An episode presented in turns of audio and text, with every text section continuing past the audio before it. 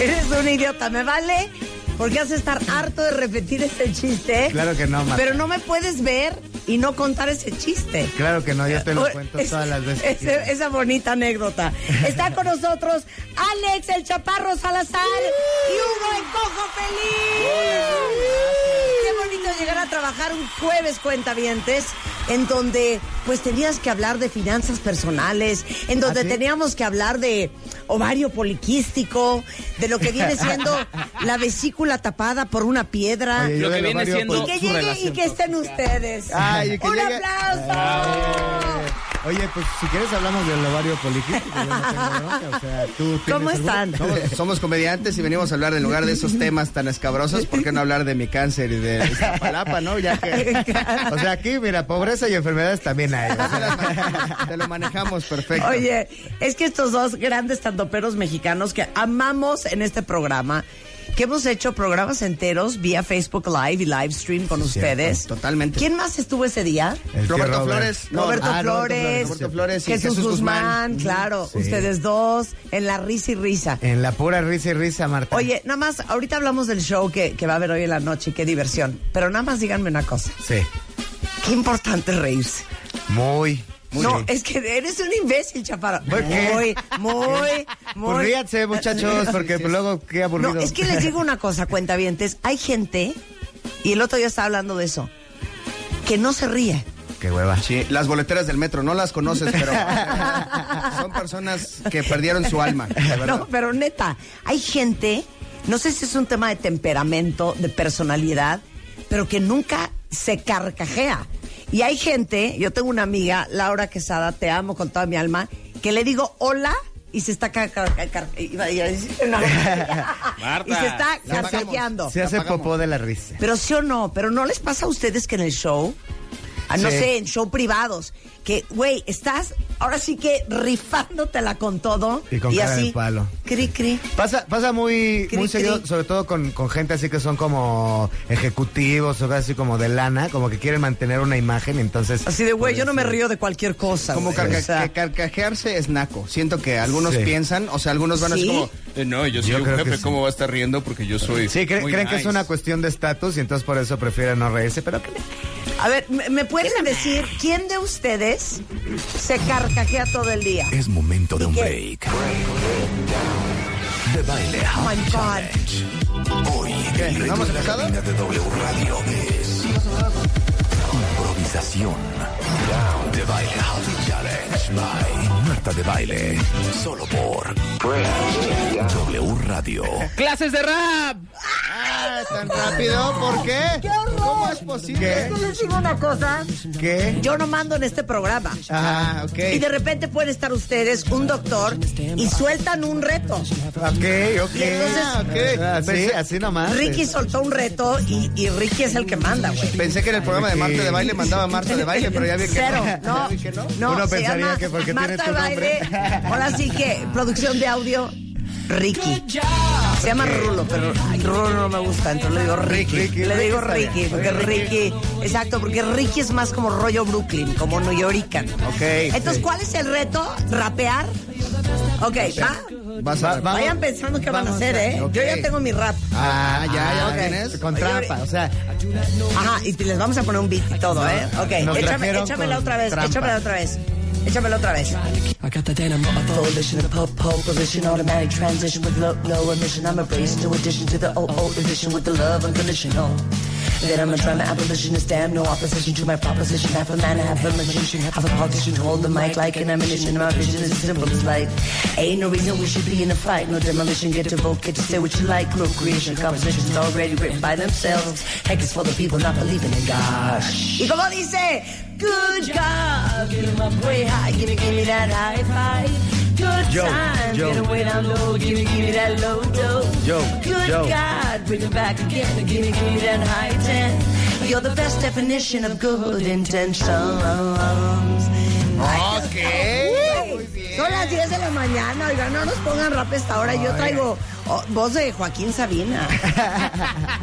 A ver, Pero el que crudo. sabe improvisar, Ajá. El te chaparro. improvisa lo que sea, El güey. chaparro. Sí. Una receta de cocina, tú también cojo. Ah, sí, yo también, Sí. yo también. yo- Vamos, eh, sí. A ver. Sabía que no le tenía que haber desvelado Ok, anoche. ¿quieren que les dé el tema o quieren que sea adlib? No, a- a- que sea como lo que nos salga. Ok, va, ok. Eh, A- ¿Quién va ver, primero? A mí me gusta con, Ok, con tema, que el, el- el- ¿cómo se llama? El poliquístico ese. ok, no. ok, yo le voy, ¿te quieres tema? Ok, le voy a poner un tema. Te voy a poner un tema que es cercano a ti. A ver. Pobreza. Sexo en Iztapalapa. A la verdad. Caray. Ok, Espérame, espérame, déjame pongo audífonos, ¿no? Para Ah, sí, escuchar va a poner beat. audífonos. Para audífonos. escuchar el beat. Audífonos. Ay, Dios mío santo. Pásate para acá, hijo. O te Ahí conectas está. allá. A ver. O te pasas para acá. O te conectas allá. Ándale. Ah, mira, Estás chiquito. gracias. Ahí va. Ya se zafaron estos. El chaparro Salazar. Suena. Oh, pero, así. pero ¿Qué? me tengo que aventar uno así de largo, como me puedo aventar nada más un versito así como. Pues sí, pero échale ganas. Joe, Joe, el chaparro está en la casa. A ti te embaraza. Quiere mejorar la raza. La verdad, el chaparro coge con gente guapa. Aquí lo hacemos como en Iztapalapa. Nos gusta que tenga mucha barba, aunque también en venirse no se tarda. Oye, güey. Este es un programa Perdón. para. Ah, ¡Time! A ver, tiempo. Perdón, quise decir coopera. No, Cojo, pero. cojo. Es que dijo de cojo de cojear, ¿no? es No, que. no, no pero era- yo nada más te voy a decir una cosa. Es un programa, Fabi. Perdón, perdón. Oye, pero sí sabes cómo se hace una familia, ¿no? Justo haciendo, haciendo lo que dijo el chaparro, o sea. Cooperando. Si hay familia, Perdón. Pasó eso. Vas, cojo. Vas, yo cojo. voy yo, voy Ok. yo. Ok. A, a ver, Va. va. Va, a ver. Hey yo.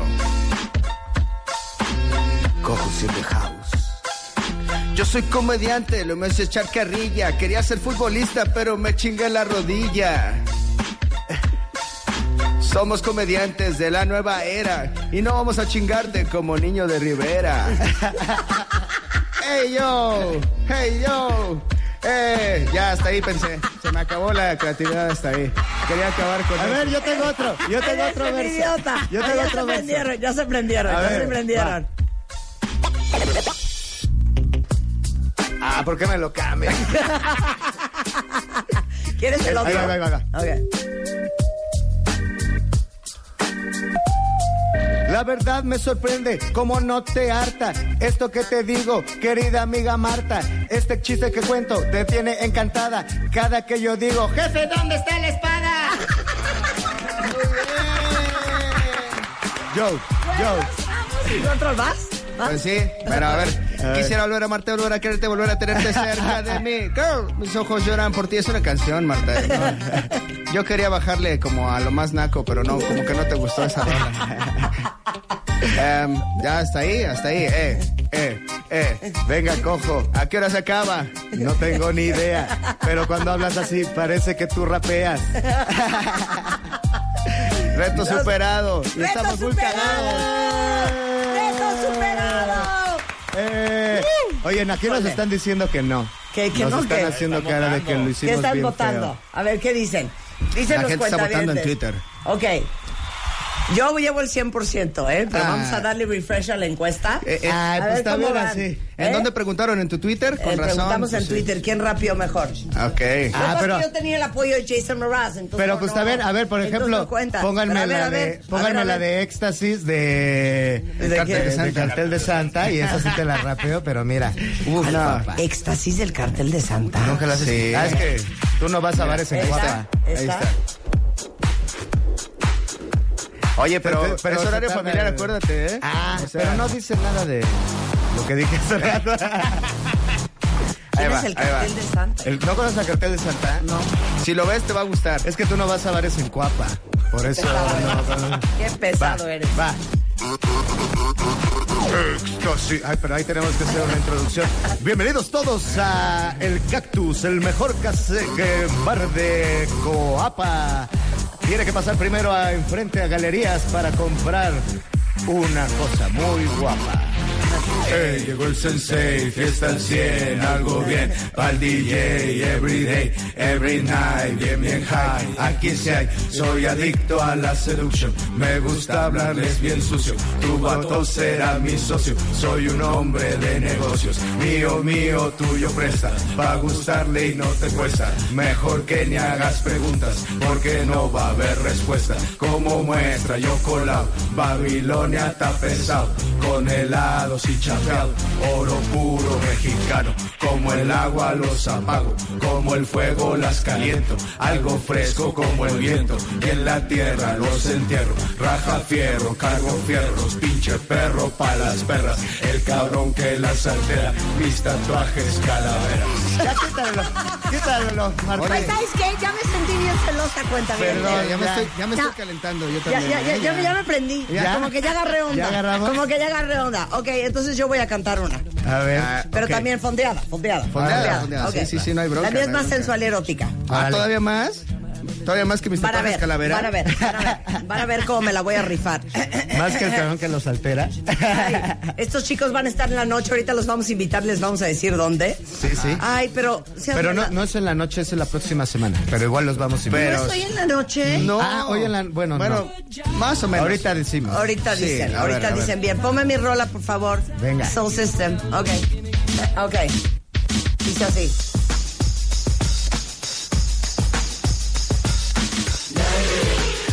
Ustedes aquí bailan. Ok. Sí.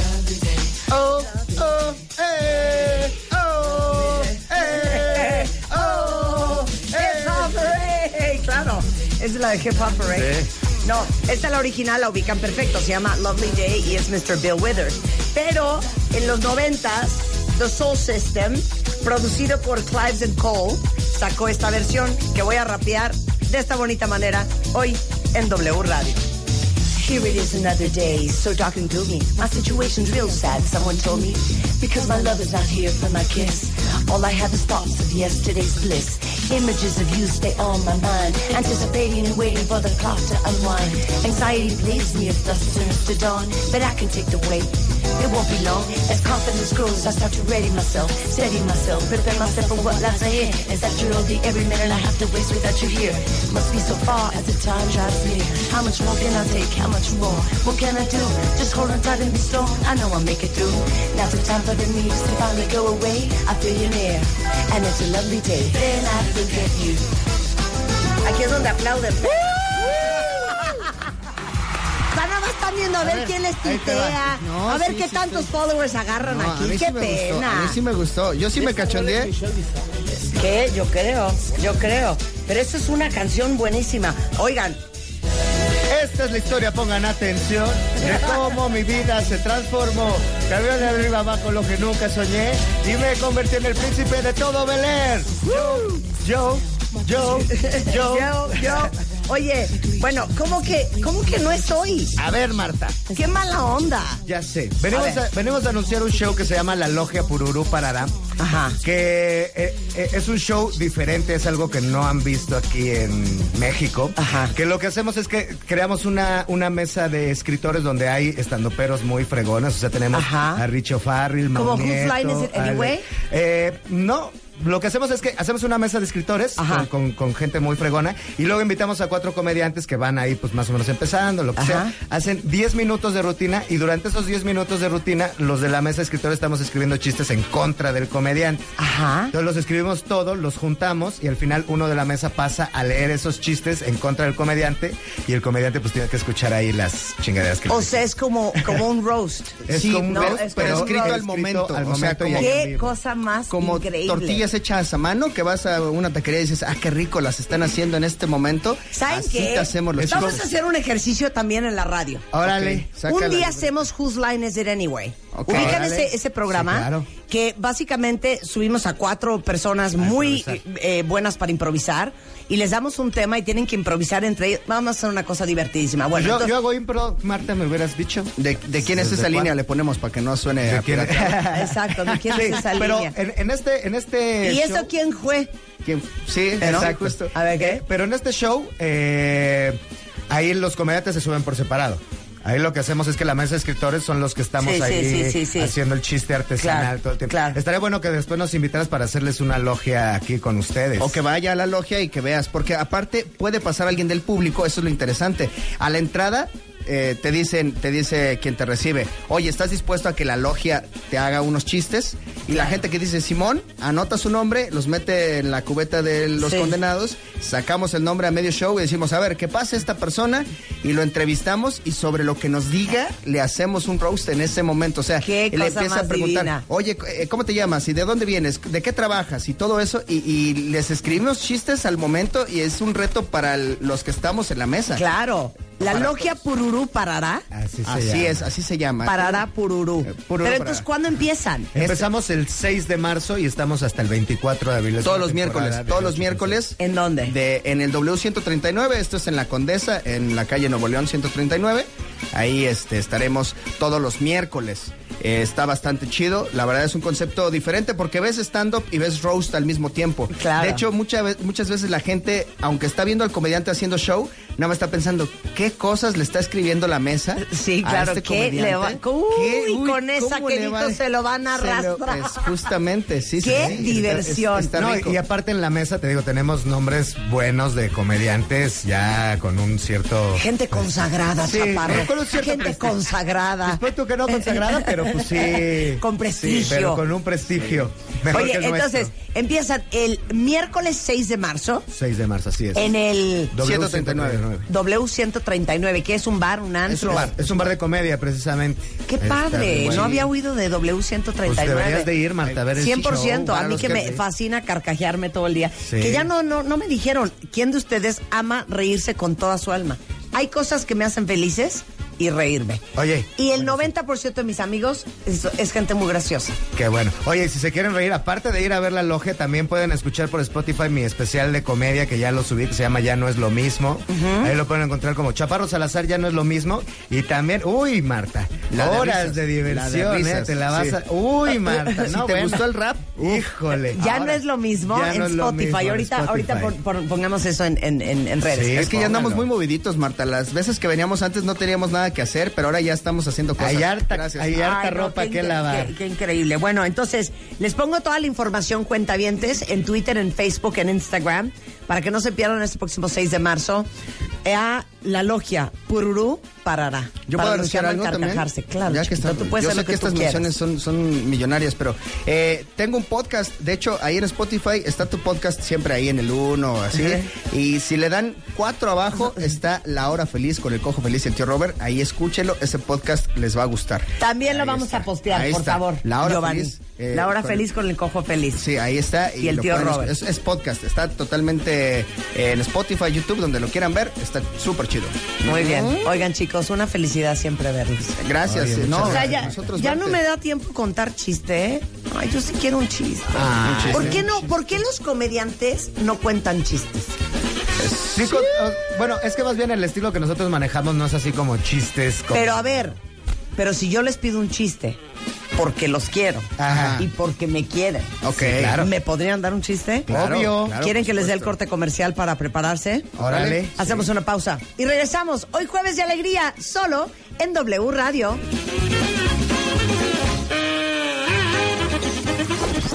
Extreme Makeover 2019. Si algo no te gusta de ti, cámbialo. Are you ready? El Dream Team. Abel, Natalie, Janet, Miguel, Karim, Claudia, Rodrigo, Tomás, Vicente, Einar, Shulamit. Llegó la hora de la transformación. Nuestros especialistas en belleza al servicio de ti. El casting ha terminado. terminado. Conoce a nuestros finalistas este viernes primero de marzo. Si algo no te gusta de ti, cámbialo. Extreme Makeover 2019.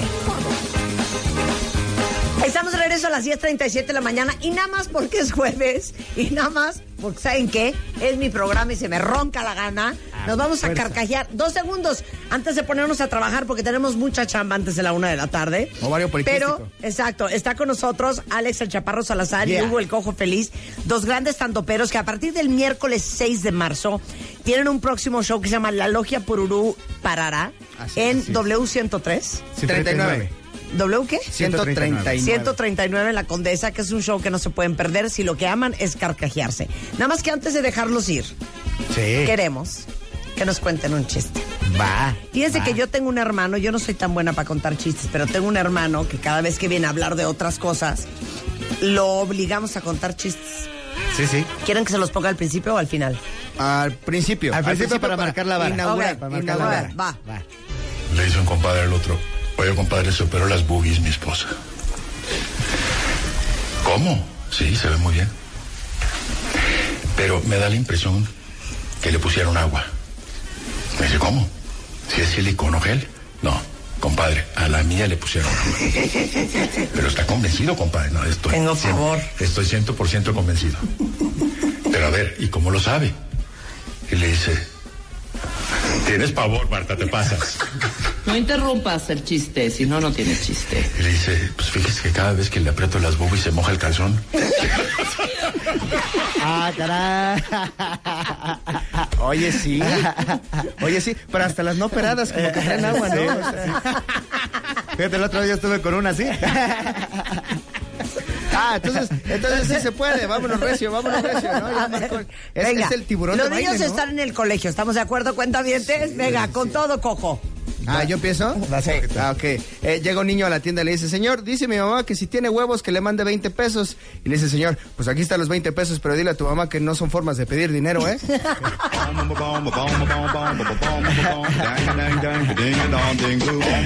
Si tiene huevos, ¿entendiste? Porque es como No, no, huevos, no. pero como de valor. Sí. no de blanquillos. Sí. Está, Ok. está chistoso. Está un, un- un señor se despierta en la mañana, ya viejito, ¿no? O sea, 82, 83 años, se despierta pues con una erección como hace muchos años no tenía. O sea, ni- iba a decir nivel 5, pero pongámosle que pon tu 4, pero para alguien de 82 ya es algo Este, importante. ¿no? fuerte. Y entonces se despierta bien sorprendido ahí con la casa de campaña y, y empieza a hablarle a su mujer, ¿no? María, María, córrele, María. Mar- y se voltea, oh, Ma- María, corre, por favor. Y llega María así, ¿qué pasó, viejo? Y se le empieza a bajar la erección y dice, ay, María, te reconoció la voz. Ah, qué manchado. Ah, Hay, más chistes de, de- de viejitos. Bueno, eh, están haciendo un documental en un pueblo, ¿no? Y llegan y entrevistan al, al viejito más viejito del pueblo, ¿no? El más sabio. Eh, le dice, "Eh, señor, cu- cuéntenos una anécdota chistosa de, de, bueno, una anécdota sobre el pueblo, ¿no? Y dice, pues un día... Un día se perdió este, una cabra de uno de los granjeros en el monte. La fuimos a buscar todos y cuando la encontramos, todos tuvimos sexo con la cabra. Dice, oiga, no podemos contar esa anécdota en el documental, ¿no? A ver, cuéntenos una historia feliz del pueblo. Bueno, pues un día se perdió la hija de uno de los granjeros en el monte. Eh, la fuimos a buscar todos, la encontramos y para celebrar todos tuvimos sexo con ella. No, no manche, cuéntenos otra historia. Mejor, a ver, cuéntenos una historia triste del pueblo. Una vez yo me perdí en el monte y... y me encontraron y pues ya saben el final, ¿no? Y ya. A ver, otro, va. Yo soy gran público, ¿eh? Ah, yo sí, soy yo sé público agradecido. yo sé que sí. un, un doctor, un doctor llega eh, por pura casualidad a un pueblo porque se queda sin gasolina y hay un funeral, ¿no? Y entonces pues el güey va preguntando pues qué onda porque quiere conseguir gasolina y ve a la, ve- entra al funeral porque todo el pueblo estaba ahí reunido y dice, oiga, ¿qué pasó aquí? No, pues es que se murió esta chica, ¿no? La, la hija de, de don Pedro y no sabemos pues qué pasó y entonces pues el doctor reconocido voltea a ver a la chica y dice, oigan, esta chica no está muerta. Esta chica no está muerta. ¿Qué estaba haciendo esta chica antes de antes de, de- de- de que pasara esto? Dice, no, pues estaba teniendo sexo con su novio.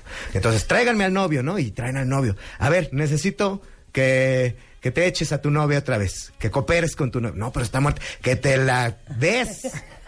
Que Es- es una vida, es una vida. Estuve a punto. Es una te vida. la des.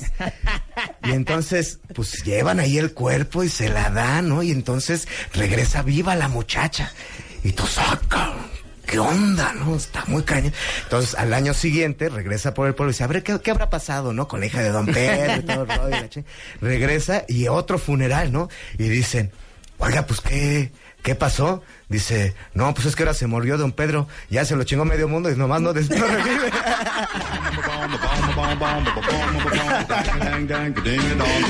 no lo podemos revivir, oye.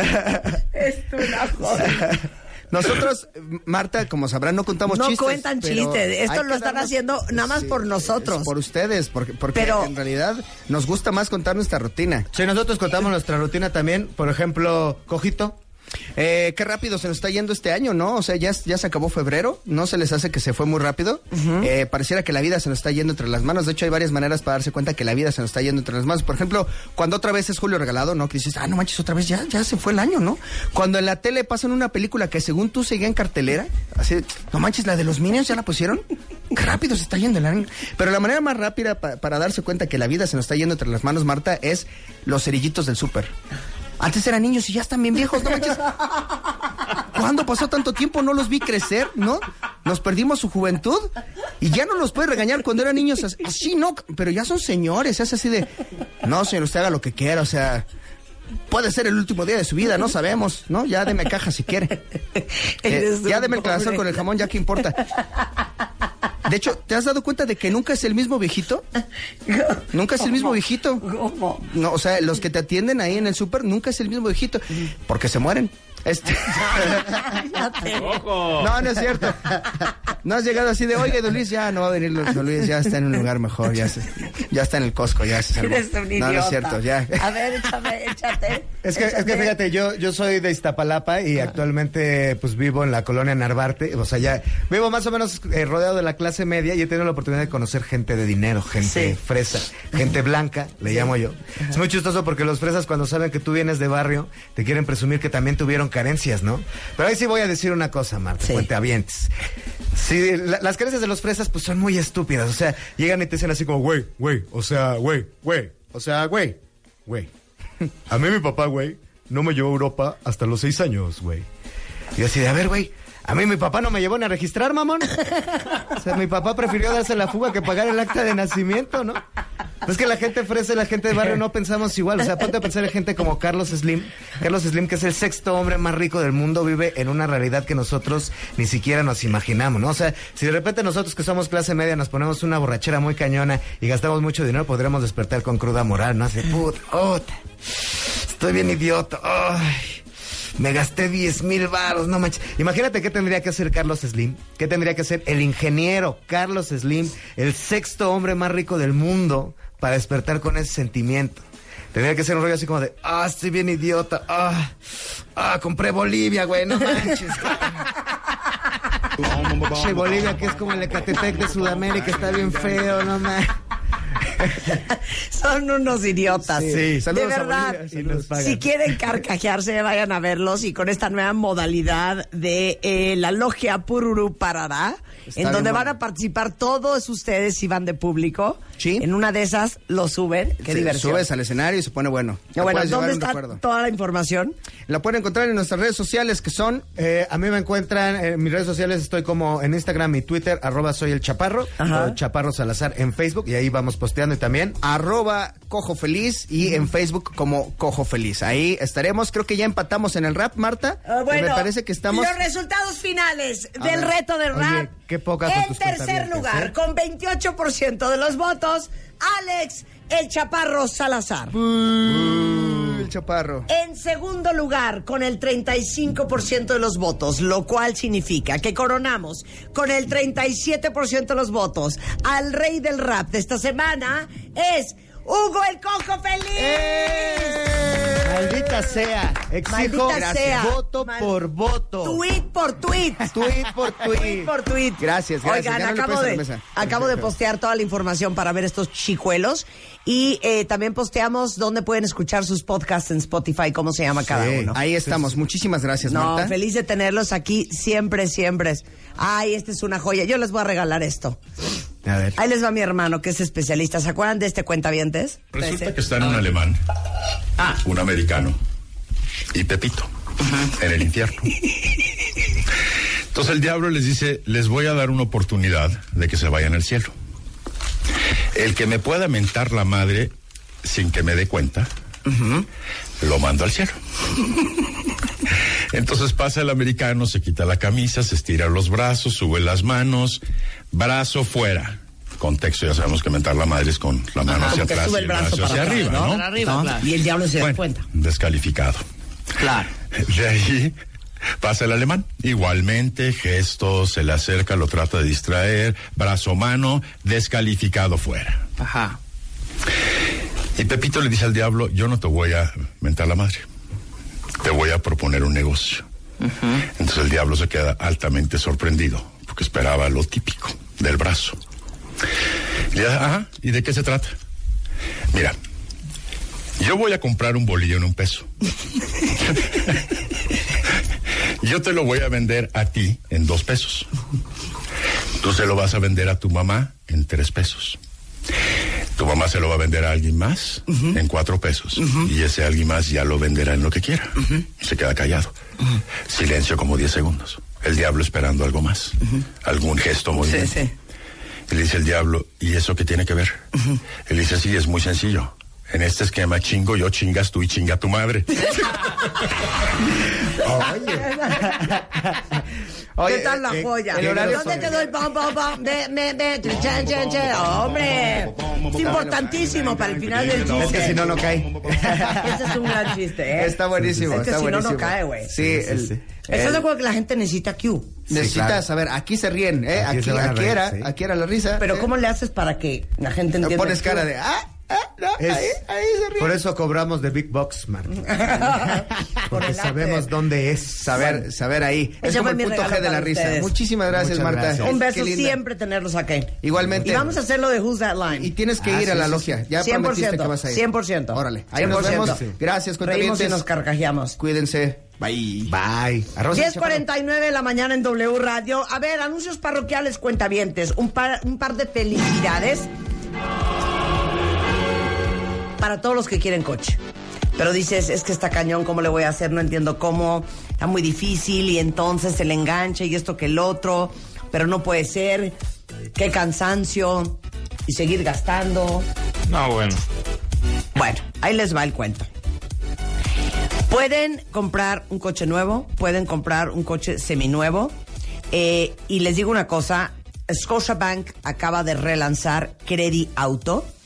Y ahí les va. Es un financiamiento con el que pueden comprar el coche que quieran. Como les digo, nuevo o seminuevo. Tienen eh, tasas de interés buenísimas y desde el día uno, lo cual es muy importante, ustedes van a saber exactamente cuánto van a pagar. Y lo mejor es que lo van a poder hacer desde 12 hasta 48 meses. No les van a cambiar los montos mensuales, no va a haber variables. Lo que pagan el día uno es lo que van a pagar exactamente el último mes de su crédito. Y además, el financiamiento incluye un seguro de desempleo sin costo y pueden financiar también el de daños y, vida. Eh, esto es en Credit Auto de Scotiabank y si entran a scotiabank.com.mx, diagonal auto, ahí está toda la información, dense una vuelta, tienen hasta una calculadora para ver cuánto más o menos cuesta el coche que ustedes quisieran y cuánto más o menos tendrían que pagar al mes. Eso es en scotiabank.com.mx, diagonal auto. Y luego, para todas las que son mamás que están haciendo hoy para que sus hijos crezcan más sanos, lo que pueden, lo que se imaginan, lo que han leído, lo que les han recomendado. Acuérdense que el tema de la alimentación desafortunadamente es algo que no es retroactivo.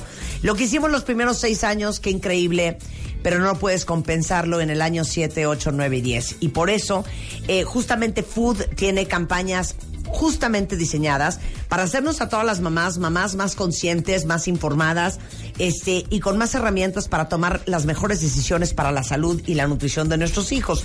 Y justamente tienen esta campaña que se llama Cuídate Más, que es una línea de carnes frías y quesos que son todos bajos en grasa, no, eh, son muy reducidos en sodio, pero tienen exactamente el mismo sabor para que sus hijos no les digan, este no es el queso que a mí me gusta. Saben idéntico, nada más que son bajos en grasa, bajos en sodio.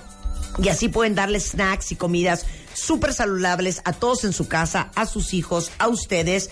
Y ahora sí que para que tengan aún mejores herramientas tienen que seguir a la Armada de Mamá. Se llama La Armada de Mamá, está en Facebook. Eh, y justamente ahí vienen muchísimos tips, recetas, consejos para que ustedes, si ya se les tapó el cerebro, ya no tienen más creatividad de qué más le doy, solo sigan a arroba Food México y van a encontrar ahí toda esta información y también pueden seguir a La Armada de Mamá una iniciativa de food para hacer un México más sano. Con esto hacemos una pausa, cuentavientes. Regresando, está con nosotros eh, Jorge Cuevas, gran emprendedor, escritor, ha escrito 11 libros, entre ellos El Buscalocos, El Liderazgo Cuántico, El Kama Sutra de la Innovación. En fin, hoy va a hablar de su nuevo libro que es Maratón. Para todos aquellos que tienen una meta en la mente, pero por una cosa o la otra no han podido lograrla. Bueno, hoy les vamos a explicar cómo se hace eso y no saben a quién vamos a tener de regreso el día de hoy. ¿Se acuerdan de Ahmed, este chavo de Alepo, Siria, que gracias a la donación de todos ustedes que recolectamos en una hora y media, 12 mil dólares, pudimos traer a Ahmed a México a estudiar a la Universidad en Aguascalientes para que acabara su carrera porque estaba en Alepo, Siria, a la mitad de una guerra espantosa y este y vino aquí al programa cuando llegó a México agradecerles a todos ustedes. Bueno, ya pasaron dos años. ¿Qué ha sido de Ahmed? ¿Qué tanto español hablará hoy? Lo vamos a tener en el programa cortesía de Fundación Javesha o del proyecto Javesha. Y luego, ¿cómo le hacen? Hoy tenemos a Arturo Flores, el editor de la revista Playboy.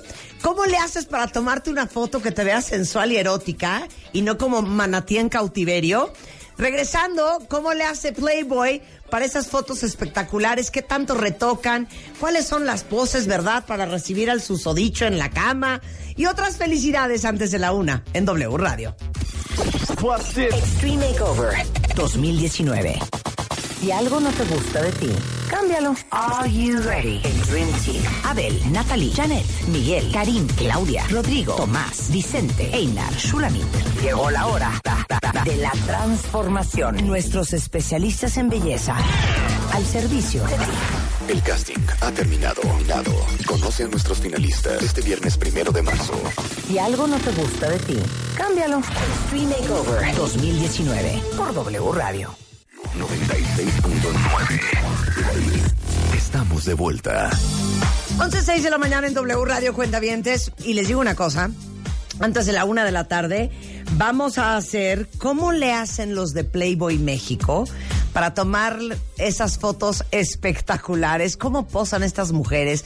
¿Qué tanto retocan, qué no retocan?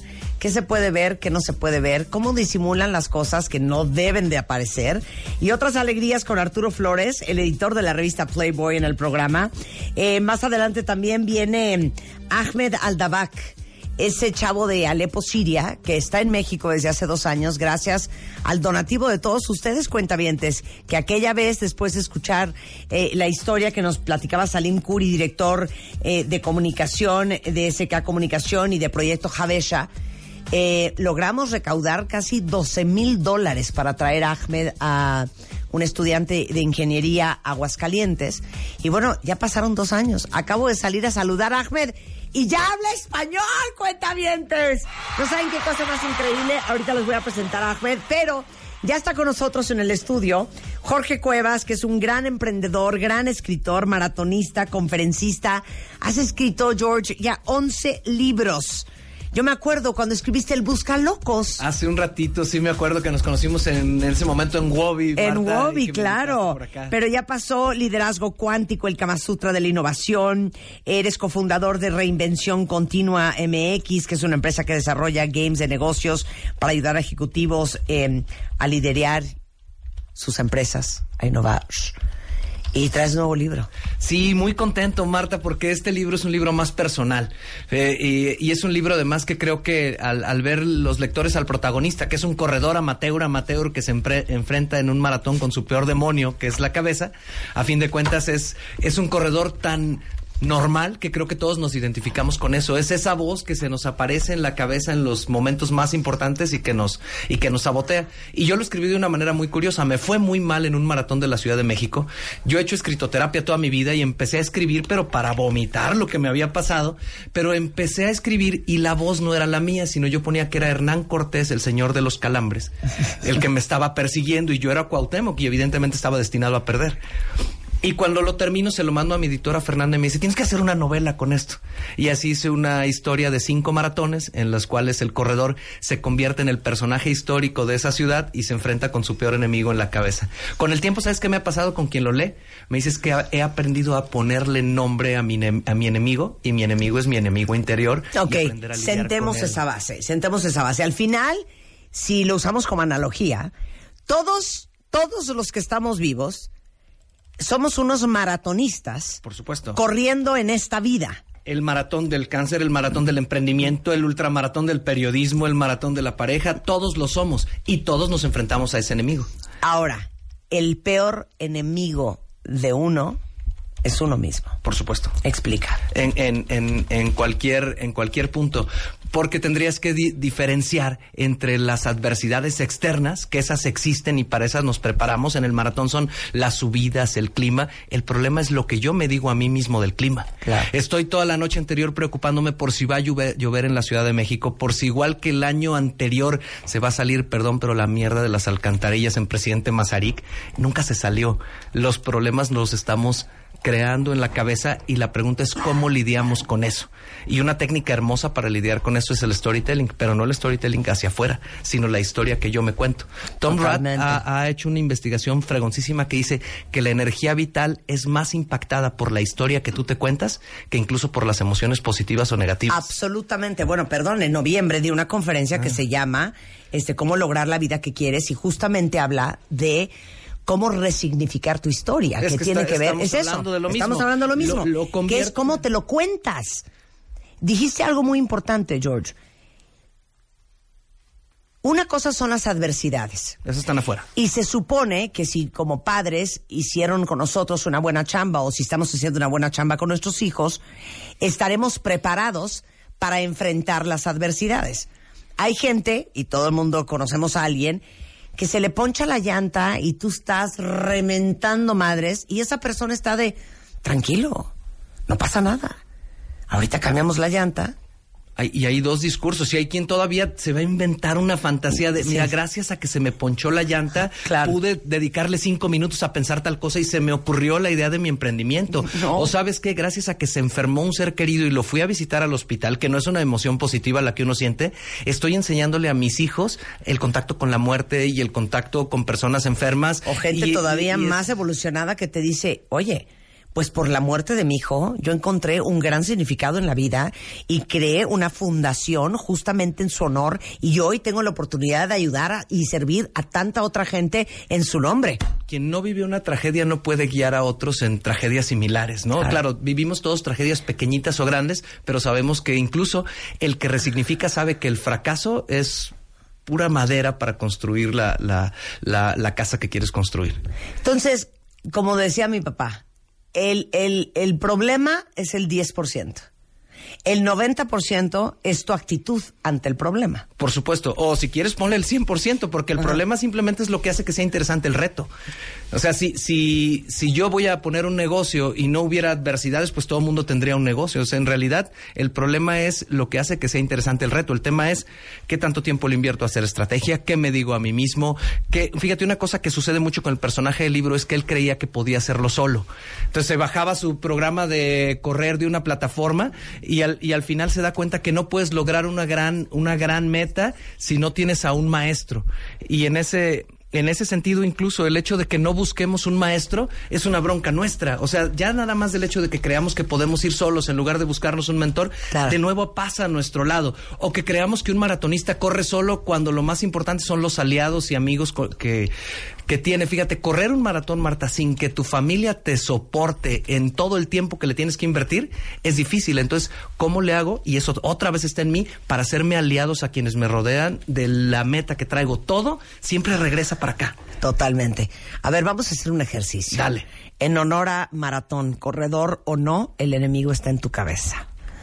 Pregunta para todos, que de hecho eh, en el foro que hicimos varias mujeres la semana pasada en Advertising Week, estaba eh, Xochil eh, Balsola y hizo una pregunta. Repitió algo que alguna vez alguien le- le preguntó. Y es pregunta para todos ustedes. ¿Qué harían hoy si no tuvieran miedo?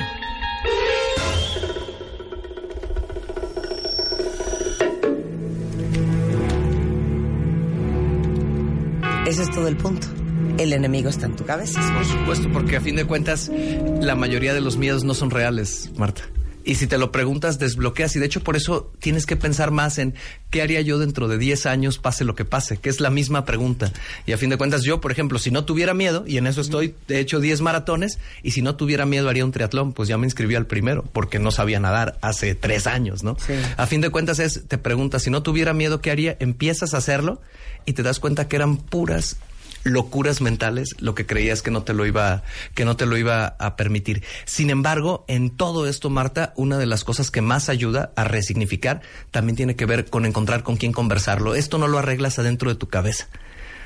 Ahorita tú hiciste una pregunta. Toda la gente que nos está escuchando, todos los cuentavientes necesitan tomar al primero que tengan a un lado y decirles qué harías tú si no tuvieras miedo Claro, y rebotar, verbalizarlo. si rebotar, no lo verbalizas, si no lo rebotas, no sale el demonio, pues. O sea, el demonio te sale cuando lo estás conversando, cuando aceptas que tienes miedo, aunque sea creado, y lo dejas que se vaya. Y con todo y ese miedo le entras. ¿Y sabes qué pasa? Que, que, que es algo que hace magistralmente Jorge en este libro, que de repente es difícil separar tu voz pura, real, limpia, sin filtros, de tu enemigo interno, tu Pepe Grillo horrendo, que todo el día te dice, claro que no vas a poder, tú eres un timador, no sabes, eres un impostor, cero, tú no le sabes al negocio, no se te ocurra, no vais a tomar esa decisión.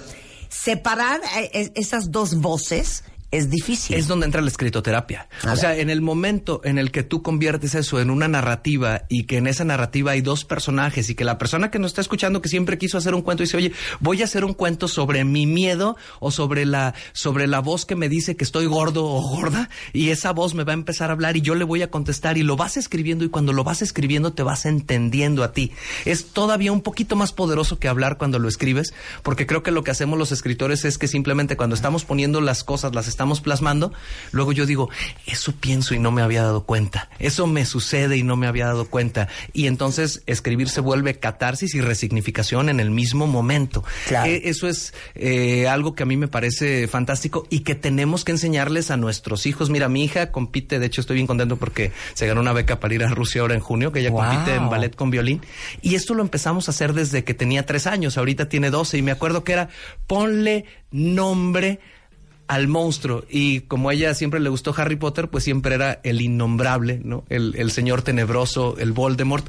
El niño, al poner el señor tenebroso, está hablando de sí mismo, pero se da permiso de decir todo lo que se dice en la cabeza y ahí mismo lo vas arreglando. Es, eso es lo fantástico. De hecho, en la, en la confe que doy en presentación del libro, que es ahora en minería el, el sábado a las 7, Marta, justamente no me gusta spoilear el libro, sino más bien me gusta enseñarles cómo usen la escritoterapia para poderse plantear su maratón de vida con los personajes que ahí están. Tú ahorita dijiste separar la voz limpia. Bueno, la voz limpia a lo mejor es mi fuerza, pero también tengo que hablar entonces de otras voces y no hay un solo enemigo. Está el miedo, pero también está un autoconcepto totalmente distorsionado. También están los paradigmas que me han dicho en mi casa, donde, por ejemplo, si yo quiero emprender y no ha- en mi familia no ha emprendido nadie en toda la historia, entonces necesito eh, necesito hablar conmigo mismo, en pocas palabras. Y hablar con nosotros mismos, Marta, suena la cosa más común del mundo, Sí. pero es la más importante porque normalmente nos destruimos en nuestras conversaciones internas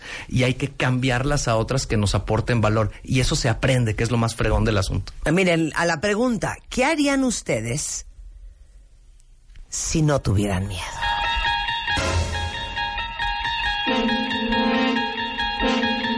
¿Lo leo con nombres o sin nombres? Sin nombres, ¿para qué? Que todo el mundo se entere quién somos y qué miedos tenemos. Dice aquí una cuenta bien, Jorge. Dejaría mi trabajo y aunque vengan tiempos difíciles, empezaría mi negocio de ventas por internet. Excelente. Si no tuviera miedo. Atravesaría el infierno, pero sé que después iba a estar la luz. Me encanta. Mana, con miedo, pero hazlo. Pues ya lo dijiste, ya una vez que lo dijiste, es difícil irse para atrás. Sí, ya, hija, pues ahora sí que con todo, amárrate Con los pantalones y órale. de que un emprendimiento no funciona en tres minutos, pero ahí Claro. lo tiene. Dice otro cuentaviente, me da pavor mandar mi currículum porque no me siento capaz de dar el ancho en esa chamba y llevo dos años, lo mando, no lo mando, lo mando, no lo mando. Ya, a este sí le voy a decir su nombre. Pete, manda. Hoy ese currículum. No, Pete, manda. Nada más que me, lo revisas, que no va- vaya con que te está diciendo que no lo mandes. Exacto. Decidirme a irme de viaje de mochilazo. Ay, qué rico. Lo haría si no tuviera miedo. Si no tuviera miedo, estudiaría lo que amo, viajaría sin preocupación de saber si voy a regresar, empezaría mi negocio sin pensar y mil cosas que, bueno, no acabaría. Oye, ¿y si cambiáramos la respuesta, Marta, a hazlo con todo y miedo? Claro. Con todo y miedo. O sea, aquí no se trata de darles un speech de, mira, no hay que tener miedo, porque los fracasos están los... Vale cola. Tengan miedo, no tengan miedo, da igual. Háganlo con todo y miedo. El miedo es un personaje de nuestro elenco interno, es un buen empleado, pero un mal jefe. Solo no dejen que el miedo sea el que domine la historia. Mira, aparte les digo una cosa, eso es impresionante. Cómo hablamos y las palabras que decimos, otra vez hablando de cómo te cuentas la historia. Dice aquí una cuenta yo si no tuviera miedo, aprendería idiomas, pero me da mucha pena hablar en inglés. Hasta ahí no vamos tan mal. Y aquí es donde la marrana tú eres el rabo, hija. A ver. Me bloqueo. ¿Por qué sigues diciendo que te bloqueas? Entre más lo refuerces, más te va a suceder.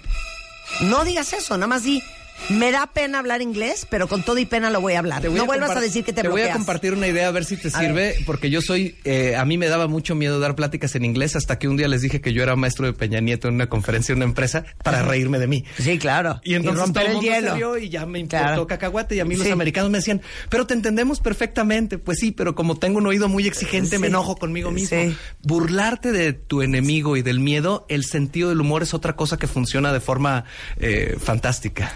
Totalmente. Dice aquí un cuentaviente, tengo un año con mi microempresa y me da miedo salir a buscar clientes porque me da pavor el rechazo. Claro. Bueno, adivina qué, mana. Nos da idéntico si te da miedo el rechazo o no. Sal y busca clientes. Ese es tu maratón. Eh, hay uno de cada diez clientes te va a decir que sí, así que ten los otros nueve como por, por descontados. Mira, estudiar una maestría, viajaría y estudiaría inglés. Algo, alguien más dice, me iría a vivir a otra ciudad, dejaría mi chamba para estar más tiempo con mi hija y emprendería un negocio. Bueno, les voy a decir una cosa. Ayer tuve una conversación con mi hermano mayor, a quien no conocen, y justamente me estaba diciendo, está muy cañón, hija, que estamos envejeciendo. Él tiene 56, 57 este año, yo tengo 51, 52 este año, y le decía yo, qué impresión, cómo ya crecimos. Y de repente hay una nostalgia. No sé si es propia de esta edad, pero hay una nostalgia de que, pues, ¿qué tendremos efectivos? ¿20, 25 años más? Pero el gran grueso de los mejores años de tu vida, aunque amo mi edad y aunque amen su edad, pues son los 20 altos, los 30, los 40 bajos, y dices, esa época ya se fue. Y empezamos como a filosofar de todo lo que más pudimos haber hecho a pesar de que hemos hecho mucho. Y dije, un día les voy a echar un buen speech a los cuentavientes de que no desaprovechen su edad, no importa la que tengan, porque no quiero sonar catastrófica ni melodramática, pero les digo a los cuentavientes, esos años no van a regresar nunca. Es que no es catastrófico ni melodramático, es así es y entenderlo cuesta. ¿Me dejas compartirte algo del libro? El último capítulo, que es el Maratón de Roma, acuérdate que el libro pasa por México, Houston, París y Roma, es la lucha entre el corredor y Saturno. Saturno es el dios del tiempo. Entonces el corredor a fin de cuentas va a descubrir que Saturno siempre gana. Lo único que puedes hacer con Saturno es darle algunos golpes disfrutando el presente, pero al final siempre te va a ganar. Y, y en ese sentido, el único golpe que le puedes dar al dios del tiempo, el único golpe que le puedes dar a, a Saturno, Marte es lo que acabas de decir, es vivir el momento y en dado caso atrapar el momento. Y eso es lo que yo también creo que es la escritura. Yo le- al final, yo lo que les decía es que este libro es lo- mi único sueño con este libro, porque es muy personal, es que cuando yo esté muerto, mi hija lo pueda leer y que pueda decir mi papá le dio un fregadazo a Saturno y me dejó este regalo conservando esos momentos tan intensos cuando él hacía sus Qué carreras. increíble, qué increíble. Bueno, ese es un buen punto de partida, ¿eh? Buscar este libro para encontrar inspiración. Pero ayúdame a completar todas estas ideas. Aprovechen sus años, vivan el momento, equivóquense, riéguenla, tomen riesgos, este, Y es- amen, corten, lloren, divórciense, cásense, suban, bajen, consigan chamba, renuncien, busquen otra, este, y denle un golpe al Dios del tiempo trascendiendo. Porque es, si tú hoy le estás enseñando algo a tu hijo, también toma en cuenta que aunque tú ya no estés, dejaste una pequeña, un pequeño detalle. Lo que más sentido le da la vida al ser humano también es la trascendencia. Y la trascendencia es que aunque Saturno nos va a comer y nos vamos a morir y se van a acabar los mejores años, también el recuerdo es algo que queda y el recuerdo queda planteado cuando influiste positivamente en alguien o cuando hiciste algo que se quedara. Eh, y en ese, en ese sentido, Marta, cuando hasta te podrías preguntar cuando alguien escuche tus podcasts dentro de 40 años o 30, ¿qué pudo dejar alguno de esos programas? Y yo siempre pienso, si un libro mío se lo encuentra en una biblioteca perdida dentro de 100, ya hiciste algo. La pregunta entonces, en todo esto lo confirmo, Marta, y solo le agregaría, ¿y en qué vas a trascender para que cuando tú no estés, también significa que algo dejaste, un golpecito le diste al desgraciado de Saturno que se 100%. acaba todo? Hoy, de verdad, coman y atásquense. Ah, hagan detox y ayunen, engorden, enflaquen, hagan ejercicio, echen la flojera, vean tele, no vean. Vivan el un extremo libro. de las cosas. Vean el extremo de las cosas, tomen riesgos, disfruten su cuerpo, disfruten la edad, disfruten el pelo que tienen hoy porque mañana va a ser diferente, disfruten las arrugas de hoy y las chichis y las pompas y sus manos porque mañana no van a ser iguales. Se los juro, tomen riesgos, aprovechen su vida y aprovechen la edad que tienen, la que sea que tengan, porque nunca la van a volver a tener. Por supuesto. Y rompan los clichés de la edad, porque también eh, puede hacerse un poema de la, de la, de la vejez, pues, de- del tiempo que ya va, que ya va pasando. Y eso me parece fantástico. Qué bueno que lo comentaste, Marta, porque todos tenemos un maratón, esa es la idea. El enemigo está en nuestra cabeza, pero ese maratón se acaba, indudablemente. Y la paradoja es que en el maratón queremos ir lo más rápido posible, pero al final no queremos que se acabe tampoco.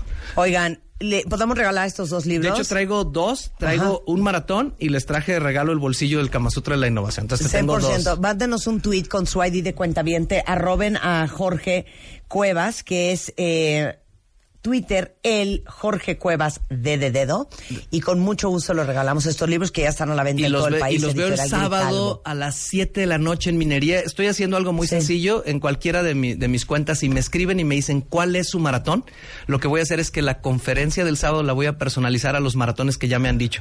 Hay quien me dice el maratón de la separación, el maratón de la jubilación. Cada uno está viviendo su propio reto. Escríbanme y díganme cuál es su maratón para personalizar esa conferencia el sábado. Gracias, George. Un placer verte. Qué chido, jorgecuevas.com si lo quieren contactar. Y les digo una cosa, son las 11.26 de la mañana, pero después de lo que acabamos de hablar, y porque veo que el inglés es tema de muchos, les voy a poner esto, que mm, ahora les posteo la traducción, pero cae como anillo el dedo con el lanzamiento del libro de Jorge Cuevas, Corredor o no, el enemigo está en la cabeza. Este es un texto que escribió la editora de The Chicago Tribune, que se llama Mary Schmidt, musicalizado por Baz Luhrmann, y se llama Everybody's Free to Wear Sunscreen. Ladies and gentlemen of the class of 99, wear sunscreen. If I could offer you only one tip for the future, sunscreen would be it. The long-term benefits of sunscreen have been proved by scientists, whereas the rest of my advice has no basis more reliable than my own meandering experience. I will dispense this advice now. Enjoy the power and beauty of your youth. Oh, never mind. You will not understand the power and beauty of your youth until they've faded. But trust me, in 20 years, you look back at photos of yourself and recall in a way you can't grasp now how much possibility lay before you and how fabulous you really looked. You are not as fat as you imagine. Don't worry about the future. Or worry, but know that worrying is as effective as trying to solve an algebra equation by chewing bubblegum. The real troubles in your life are apt to be things that never crossed your worried mind. The kind that blindsides you at 4 p.m. on some idle Tuesday. Do one thing every day that scares you. Sing. Don't be reckless with other people's hearts. Don't put up with people who are reckless with yours. Floss. Don't waste your time on jealousy. Sometimes you're ahead, sometimes you're behind. The race is long, and in the end, it's only with yourself. Remember compliments you receive. Forget the insults. If you succeed in doing this, tell me how. Keep your old love letters. Throw away your old bank statements. Stretch. Don't feel guilty if you don't know what you want to do with your life. The most interesting people I know didn't know at 22 what they wanted to do with their lives. Some of the most interesting 40 year olds I know still don't. Get plenty of calcium. Be kind to your knees. You'll miss them when they're gone. Maybe you'll marry, maybe you won't. Maybe you'll have children, maybe you won't. Maybe you'll divorce at 40. Maybe you'll dance the funky chicken on your 75th wedding anniversary. Whatever you do, don't congratulate yourself too much or berate yourself either. Your choices are half chance. So are everybody else's. Enjoy your body. Use it every way you can. Don't be afraid of it or what other people think of it. It's the greatest instrument you'll ever own. Dance. Even if you have nowhere to do it but in your own living room. Read the directions, even if you don't follow them. Do not read beauty magazines. They will only make you feel ugly.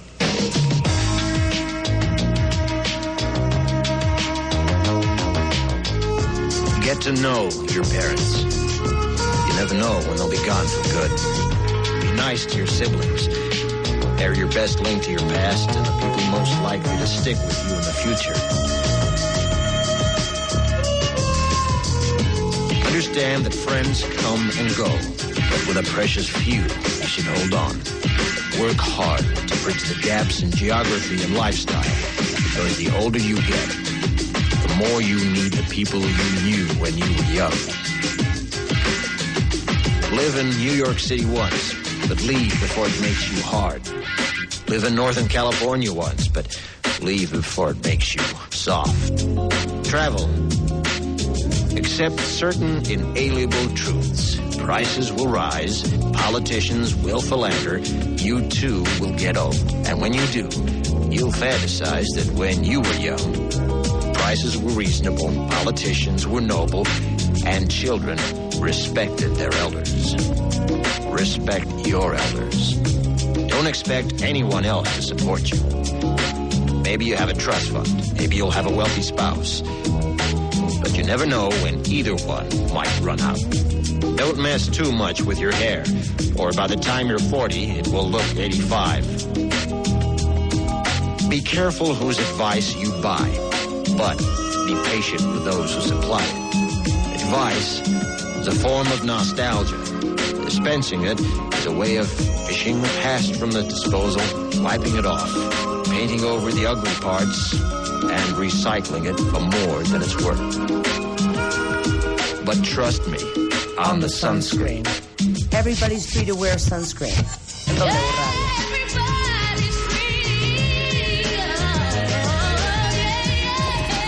Extreme Makeover 2019. Si algo no te gusta de ti, cámbialo. Are you ready? El Dream Team. Abel, Natalie, Janet, Miguel, Karim, Claudia, Rodrigo, Tomás, Vicente, Einar, Shulamit.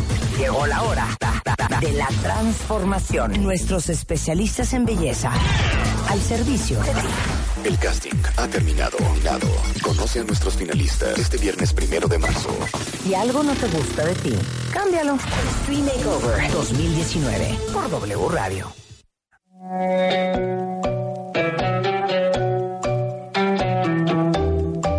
Estamos celebrando Siria, estamos celebrando el amor, estamos a- celebrando, ahora sí que no me gusta esa palabra, pero ¿saben qué? La fraternidad, la amistad y la solidaridad. Y adivinen quién está en el estudio. ¿Se acuerdan de Ahmed? Ahmed Aldabak, que gracias a todos ustedes y obviamente a Proyecto Javesha, logramos hace dos años traerlo a la Ciudad de México. Porque en una hora y media, después de escuchar las palabras de Salim, que también está con nosotros, entre los cuentavientes levantamos 12 mil dólares para volar desde Siria hasta México, pasando por Rusia, pero Líbano, pero Cuba, pero por todas partes, a este ingeniero este sirio a que terminara su carrera. Y está con nosotros Ahmed. No puedo creer que hablas español. Hola, hola a todos Méxicos. Eh, ahora, ahora ya sí, estoy hablando español. Creo que sí, un poco mejor. No, bueno, o sea, cuando viniste no entendías nada de español. Sí, no, no, cuando llegué no sabía nada, solamente gracias. Cuando entré no sabía nada, ni ni idea. Ni, ni idea. ¿Y llevas dos años tomando clases? Pues sí, pero no clases de español. Ah, nada más así de amigos Ajá. y de la universidad y... Sí. Oye, Sí, algo así. Ahorita quiero que nos cuentes todo lo que ha pasado en dos años. Ok. Tú, un sirio de Alepo, en México. Pero primero quiero que Salim nos dé, y Salim se los eh, presento, director de SK Comunicación y parte del proyecto Javesha en México. ¿Cómo estás, Marta? Ahora sí que hazles el resumen para todos los que dicen, ¿qué es Javesha? ¿Quién es Ahmed? ¿Siria qué? ¿De qué hablan? Pues es una gran historia, ¿eh? Hace dos años eh, vine aquí contigo para eh, exponerte el caso que teníamos de Ahmed. Conocí a Proyecto Javesha y estaban ellos eh, trabajando para poder rescatar chavos de Siria y continuar estudios en México. Pero Ahmed era el único que estaba dentro de Alepo. Entonces era una acción más difícil porque los demás chavos estaban en, en centros fuera de, de- de- Sí, en centros de gobierno, ¿no? refugio, sí. En refugios. Y me dijo Javesha, perfecto, lo podemos hacer, hacemos todo el trámite, pero hay que, hay que recolectar lo que, el dinero que se necesita, la totalidad del dinero, porque hay 80 casos eh, antes de Ahmed, pero su caso pues es prioritario por donde está. Claro. Y yo, ok, ¿cuánto hay que em, Recaudar. recaudar? Nueve mil dólares. Y yo, ok. Mandé mails a varias personas, entre ellos tú, y me invitas al programa, me dijiste, ven al programa, lo platicamos y los cuentamientos se van a sumar. Y venimos, yo no, yo la verdad no, no creí que fuera tan rápido, o sea, el, el alcance fue impresionante. Todos se sumaron, empezaron a hablar, empezaron a donar, porque aparte era registrarse, donar en línea, no era tan sencillo. Y ese día eh, llegamos a la meta, la rebasamos, le mandé un mensaje a Ahmed que tardó como cuatro días porque no tenía luz en, en Alepo y bueno, se emocionó. No, no podía creer que sí era posible eh, venir a México y Claro, salir de- pero a ver, eh, ya que hablas español, Ahmed, aparte no saben qué guapo es, ya Bueno, pusiste nuestra que sí. foto, pon la foto en Twitter. ¿Cómo contactaste tú a Javesha o, o a Salim o cómo fue el contacto? Yo contacté con Javesha a través de Salim. Lo Ajá. conocí desde Instagram Ajá. y luego... Le mandaste un mensaje. Sí, no, bueno, él, él en empezó... Instagram le mandé él empezó, Ajá. él Es que en octubre, cuando se puso la guerra súper fuerte, Ajá. me empecé a meter a Instagram porque medios internacionales ponían las notas con la ubicación. Y yo quería contactar gente para saber si lo que estaba viendo era real, porque Sí. mi mamá es de Siria, como por Sí. un interés personal. Claro, ¿no? claro. Entre ellos es Ahmed. Contacté como, contacté como otro, como, como ocho chavos. Dos murieron. Otros me bloqueaban, pensaban que era como de la CIA, otros me pedían dinero. Sí. Muchos, y Ahmed fue el único que me contaba un poco, porque era un poco lento cuando me contaba de, Sí, de lo que pasaba en la guerra. Y me dijo, oye, pues Dios tengo esta- situación, a mí me encantaría seguir estudiando, no quiero quedarme aquí, no quiero sufrir lo de la guerra, porque además ya no podía ni estudiar ni trabajar. Me contaba Ahmed que ahorita en Siria ya no hay, joven, no hay, no hay jóvenes, porque ¿Cómo? o se van, porque si quieres cuéntale. Sí. es que es que ahorita la situación a es un poco difícil para los jóvenes porque después que te vas a terminar con la, la carrera Ajá. tienes que meter al ejército es un poco peligroso para nosotros. Claro. Entonces Eso y el suicidio es un poco Ah, lo mismo, ¿no? Entonces, eh, casi todos los jóvenes, cuando terminan sus carreras, eh, se fueron Se a van de salir, Siria. A claro. salir de Siria. Entonces ya no hay gente joven en Siria. No, no, la verdad no hay. No hay. Qué impresionante. triste, sí, la Sí. verdad, qué triste. Entonces, bueno, levantamos, este, superamos la meta, no me acuerdo que hicieron 11 Superamos mil, la 12 mil dólares. 12,000 dólares. Pero eh, logramos traer, por bueno, ustedes, a través de, que fue Rusia, Líbano, o sea, una, un- una travesía. Sí, primero Ahmed salió de Siria a Líbano. Pero en la frontera, que yo me enteré ya aquí en México, no lo dejaban pasar, le aventaron el pasaporte.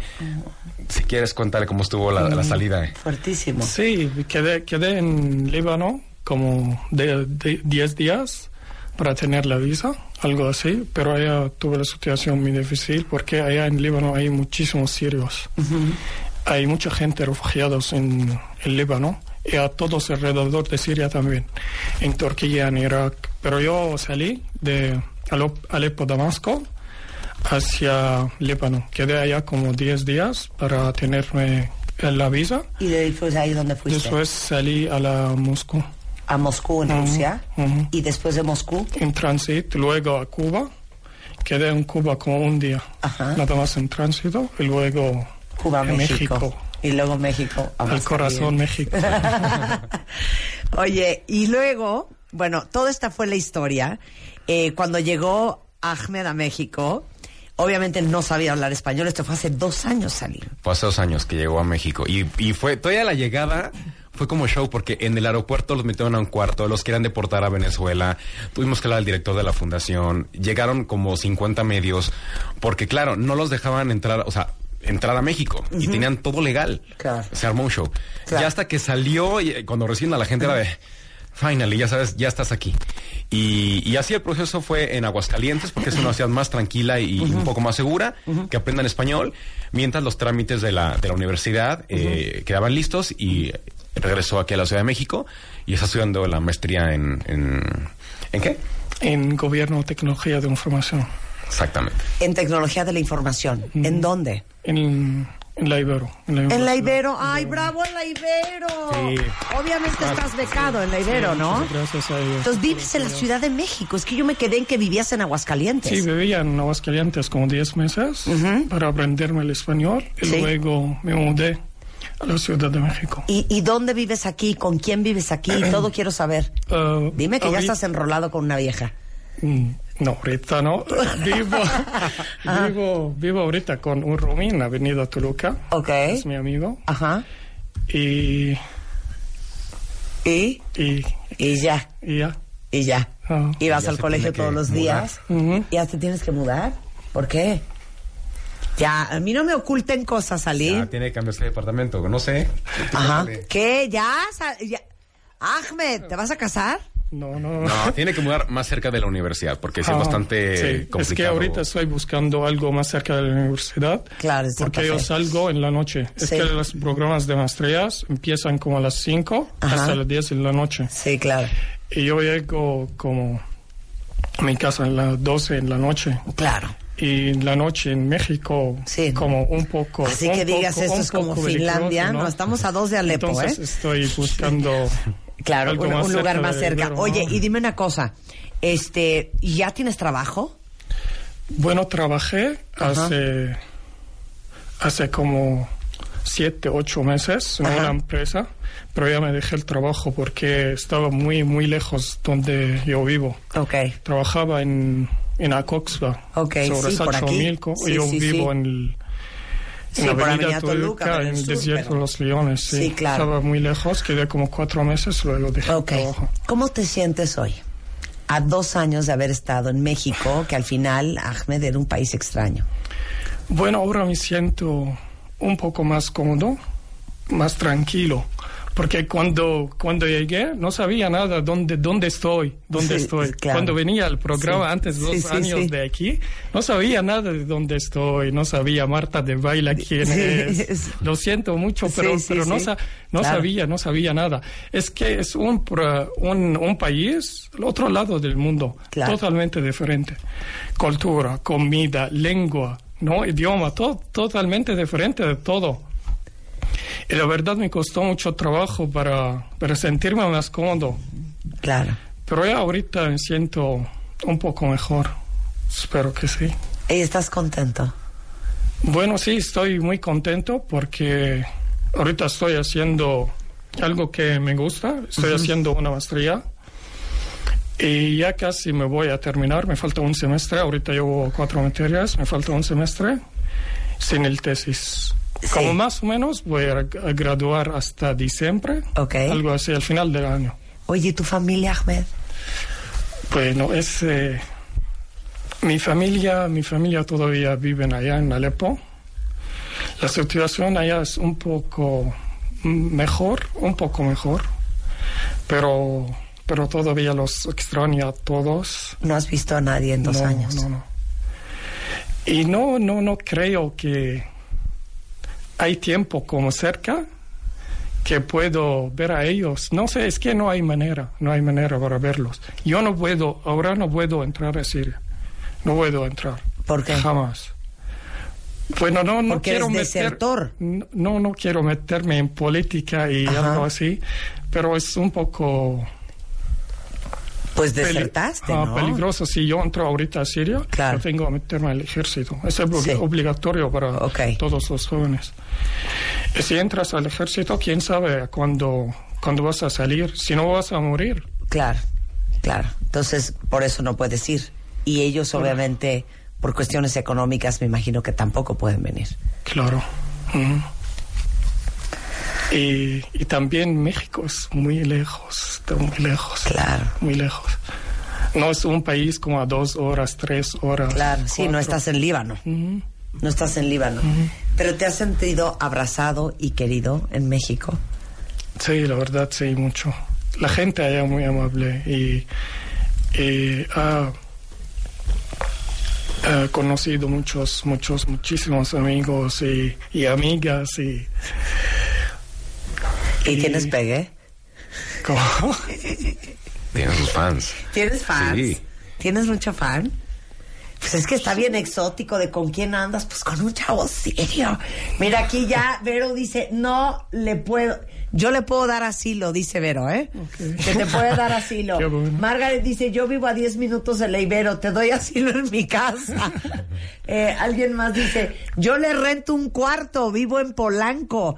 Ya ves, te están saliendo un chorro de ofertas, ¿eh? Bueno. Les digo una cosa, es encantador. ¿Cuántos años tienes? 25. Tiene 25 años, es un cuero. Y aparte saben que es una monada, es penosísimo, se pone rojo, rojo, rojo cada vez que le digo algo. Así, exacto.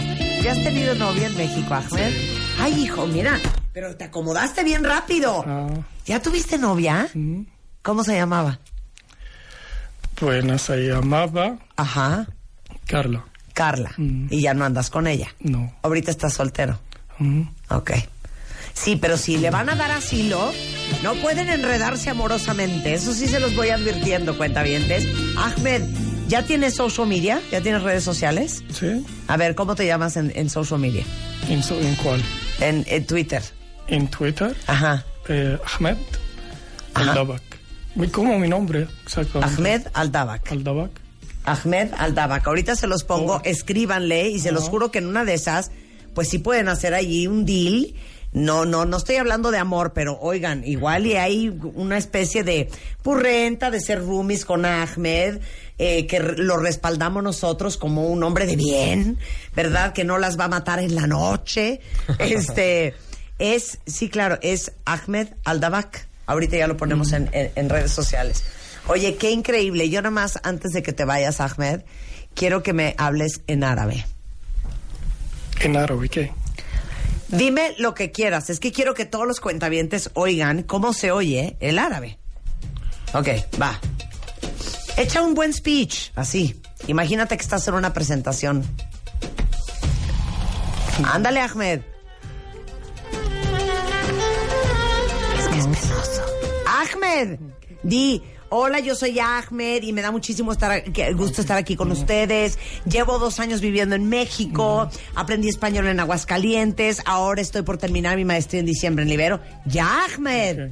A ver. مر- مرحبا مرحبا الكل انا اسمي احمد من من حلب سوريا ومن سنتين جيت على المكسيك و وهلا بدرس عم بدرس ماستر بجامعة اسمها بيرو امريكانا بقالي تقريبا un un- بقالي تقريبا فصل واحد بخلص بخلص جامعتي وبتخرج وهلا أنا مع مارتا ديبايلي بروجرام من الراديو بمكسيكو سيتي و وبس بدي أسلم على الجميع وشكرا للكل شكرا ل a todos los mexicanos, mis ¿Qué, amores. ¿Qué shukran? ¿Por qué me suena su shukran? Shukran es gracias. Ah, oye, no, yo me imagino cómo de ser pelearte con un novio árabe. A ver, no, como Exacto. ruso. A ver, vamos a hacer una, a- una actuación. Ahmed, Ahmed, mírame. Mírame a los ojos. Se ve que no eres bélico, entonces haz un esfuerzo. ¿Ok? Yo soy tu novia. Y acabas de entrar a la fiesta y me acabas de ver besándome en la boca con Salim.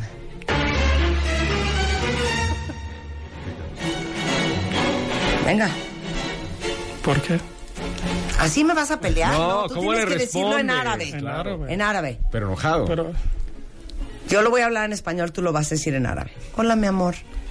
hola. No, tú en árabe, Ahmed. Y estás Ah, enojado conmigo. ok, ok. ¿Qué pasó? شو شو عم تعملي معه؟ Ay, no, no. مين مين هاد؟ مين هاد؟ مين هاد؟ No, no, مين no, no هاد؟ es lo que viste, o sea, es مين mi هاد؟ amigo. ما ما بصير هيك تعملي معه، مين هاد؟ Es mi هاد؟ amigo, ¿Cómo, Ahmed. cómo tu amigo? ما ما ما En في لا- árabe. No. Es mi amigo. لا ما في ما في لا رفقات ولا شيء انت مو معي ما بصير ما بصير لا تحكي معه ولا شيء شو هالحكي هاد pero es que tú nunca me haces caso y nunca estás y todo el día no. estás en la maestría. ¿Y cómo no quieres que acabe enredada con alguien? Siento que me dijo chinatomar. Ahorita me, me, me, insultaste. Pero se ve, bueno, no está mal pelearse con Ahmed, ¿eh? porque no lo veo. Tú no te manoteas y así de. ¡Habibi! ¡Habibi! Ah, no, tú ganas. Es mucho el... A ver, dime... Habibi. Habibi, ¿ves? Habibi. Es, es Habibi. Habibi. Pero, pero, aquí no pueden decir Habibi. Habibi. Habibi. Habibi. No, ha, ha. Es. Ha. Ha. Habibi. Habibi. Habibi, así es. Habibi. Mm. Pero hay muchas de. Mm. Bueno, sí, Hazme un. ¿Cómo hacen? Dime una palabra que lleve, ¿qué? Marjaba, que es hola. Marjaba. Marjaba. Marjaba. O sea, yo no me imagino un chino hablando en hebreo, digo en, en árabe. En ¿eh? árabe. Porque mucha R, mucho. Oye, qué gusto volverte a ver, Ahmed. Muchas Muchísimas gracias. gracias a ti Un gracias placer. a todos ustedes Y ahí nos cuentas cuando te vayas a casar y nos invitas a la boda con una mexicana. claro claro Obviamente. Salim, ¿cómo van en Proyecto Javesha? Muy bien, eh, yo no estoy dentro de Proyecto Javesha, pero colaboro en algunas cosas y ellos siguen haciendo la, los trámites para traer, ellos tienen el- la meta de traer 30 estudiantes sirios en México para que continúen los estudios y, y- y, bueno, algunos quieren obviamente regresar a- al país, pero mientras tanto están aquí estudiando. Y bien, han tenido acercamientos con otras embajadas, eh, hace poco fue el embajador de Turquía, eh, algunos planes con algunos museos para recaudar eh, fondos. Toda la información de la, de la, de la fundación está en, en- en la página de javesha.org y ahí está todo, cómo trabajan, dónde van los, los eh, el dinero y, y quiénes son los, los chavos que han venido a México. Qué increíble. Y bueno, si quieren contactar a Ahmed, ¿dije bien? Ahmed. Ahmed. Es Ahmed Aldabak en Instagram y en Twitter. Por si alguien quiere que sea su roomie. Gracias, Ahmed. gracias a ti Merhaba. Merhaba. Marjaba. Marjaba. Marjaba. Marjaba. Marjaba. Eso es sola. Marjaba. ¿eh? Eso es sola. Entonces, adiós. ¿Cómo adiós? Entonces, más salame.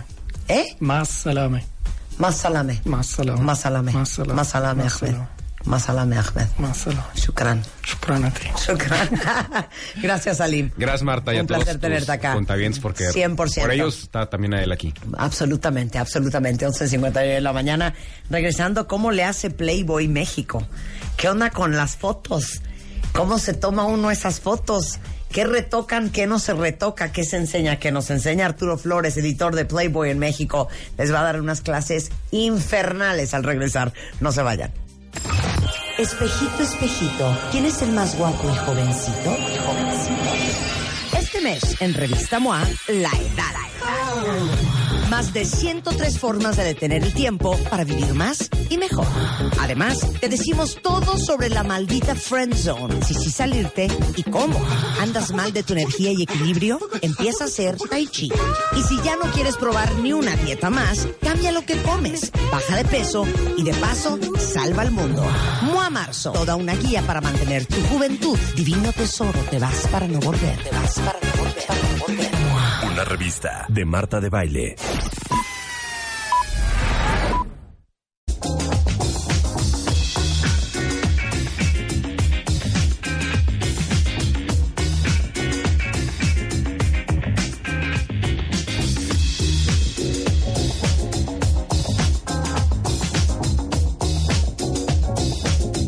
A ver, cuentavientes, a las 12.14 entrando a la tercera hora de W Radio, los que andan moqueando, contagiosos, cuerpo cortado, con fiebre, con congestión nasal, dolor de cabeza infernal, que uno siempre va diciendo, tengo un gripón, hija, ¿qué me tomo?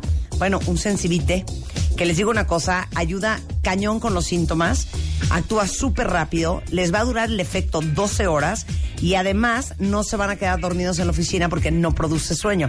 Se llama Sensibit D. Ahora sí que para los que odian andar con gripa, moqueando así. Sensibit D en cualquier farmacia cuenta vientes. Anuncio parroquial hoy en W Radio.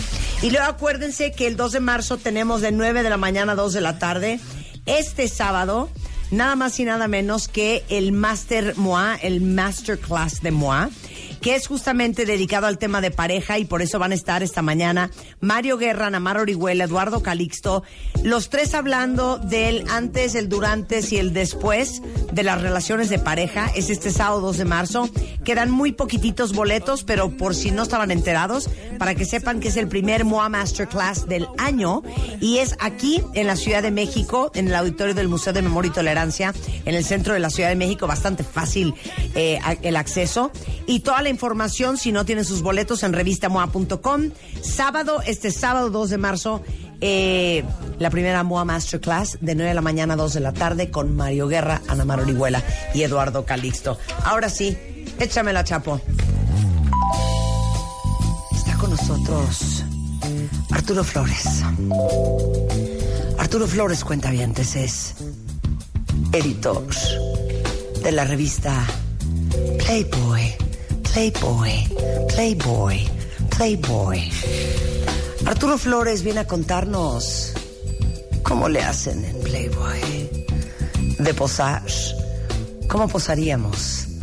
De vernos bien, desnudos, en una foto. ¿Cómo hay que hacerle? Y de tener que usar Photoshop. ¿Dónde editaríamos? Buenas tardes, Arturo, bienvenido. ¿Cómo estás, Marta? Qué presentación tan sexy. ¿Cómo estás, Arturo? Muy bien, gracias. Nunca me habían presentado, ya hasta me puse nervioso. ¿Ya viste qué bonito te presenté? Sí, no, de- no me puedo parar al baño. ¿Cuánto llevas editando Playboy en México? De 10 años. ¿Diez años? 10 años. ¿Dónde está la sí. Playboy?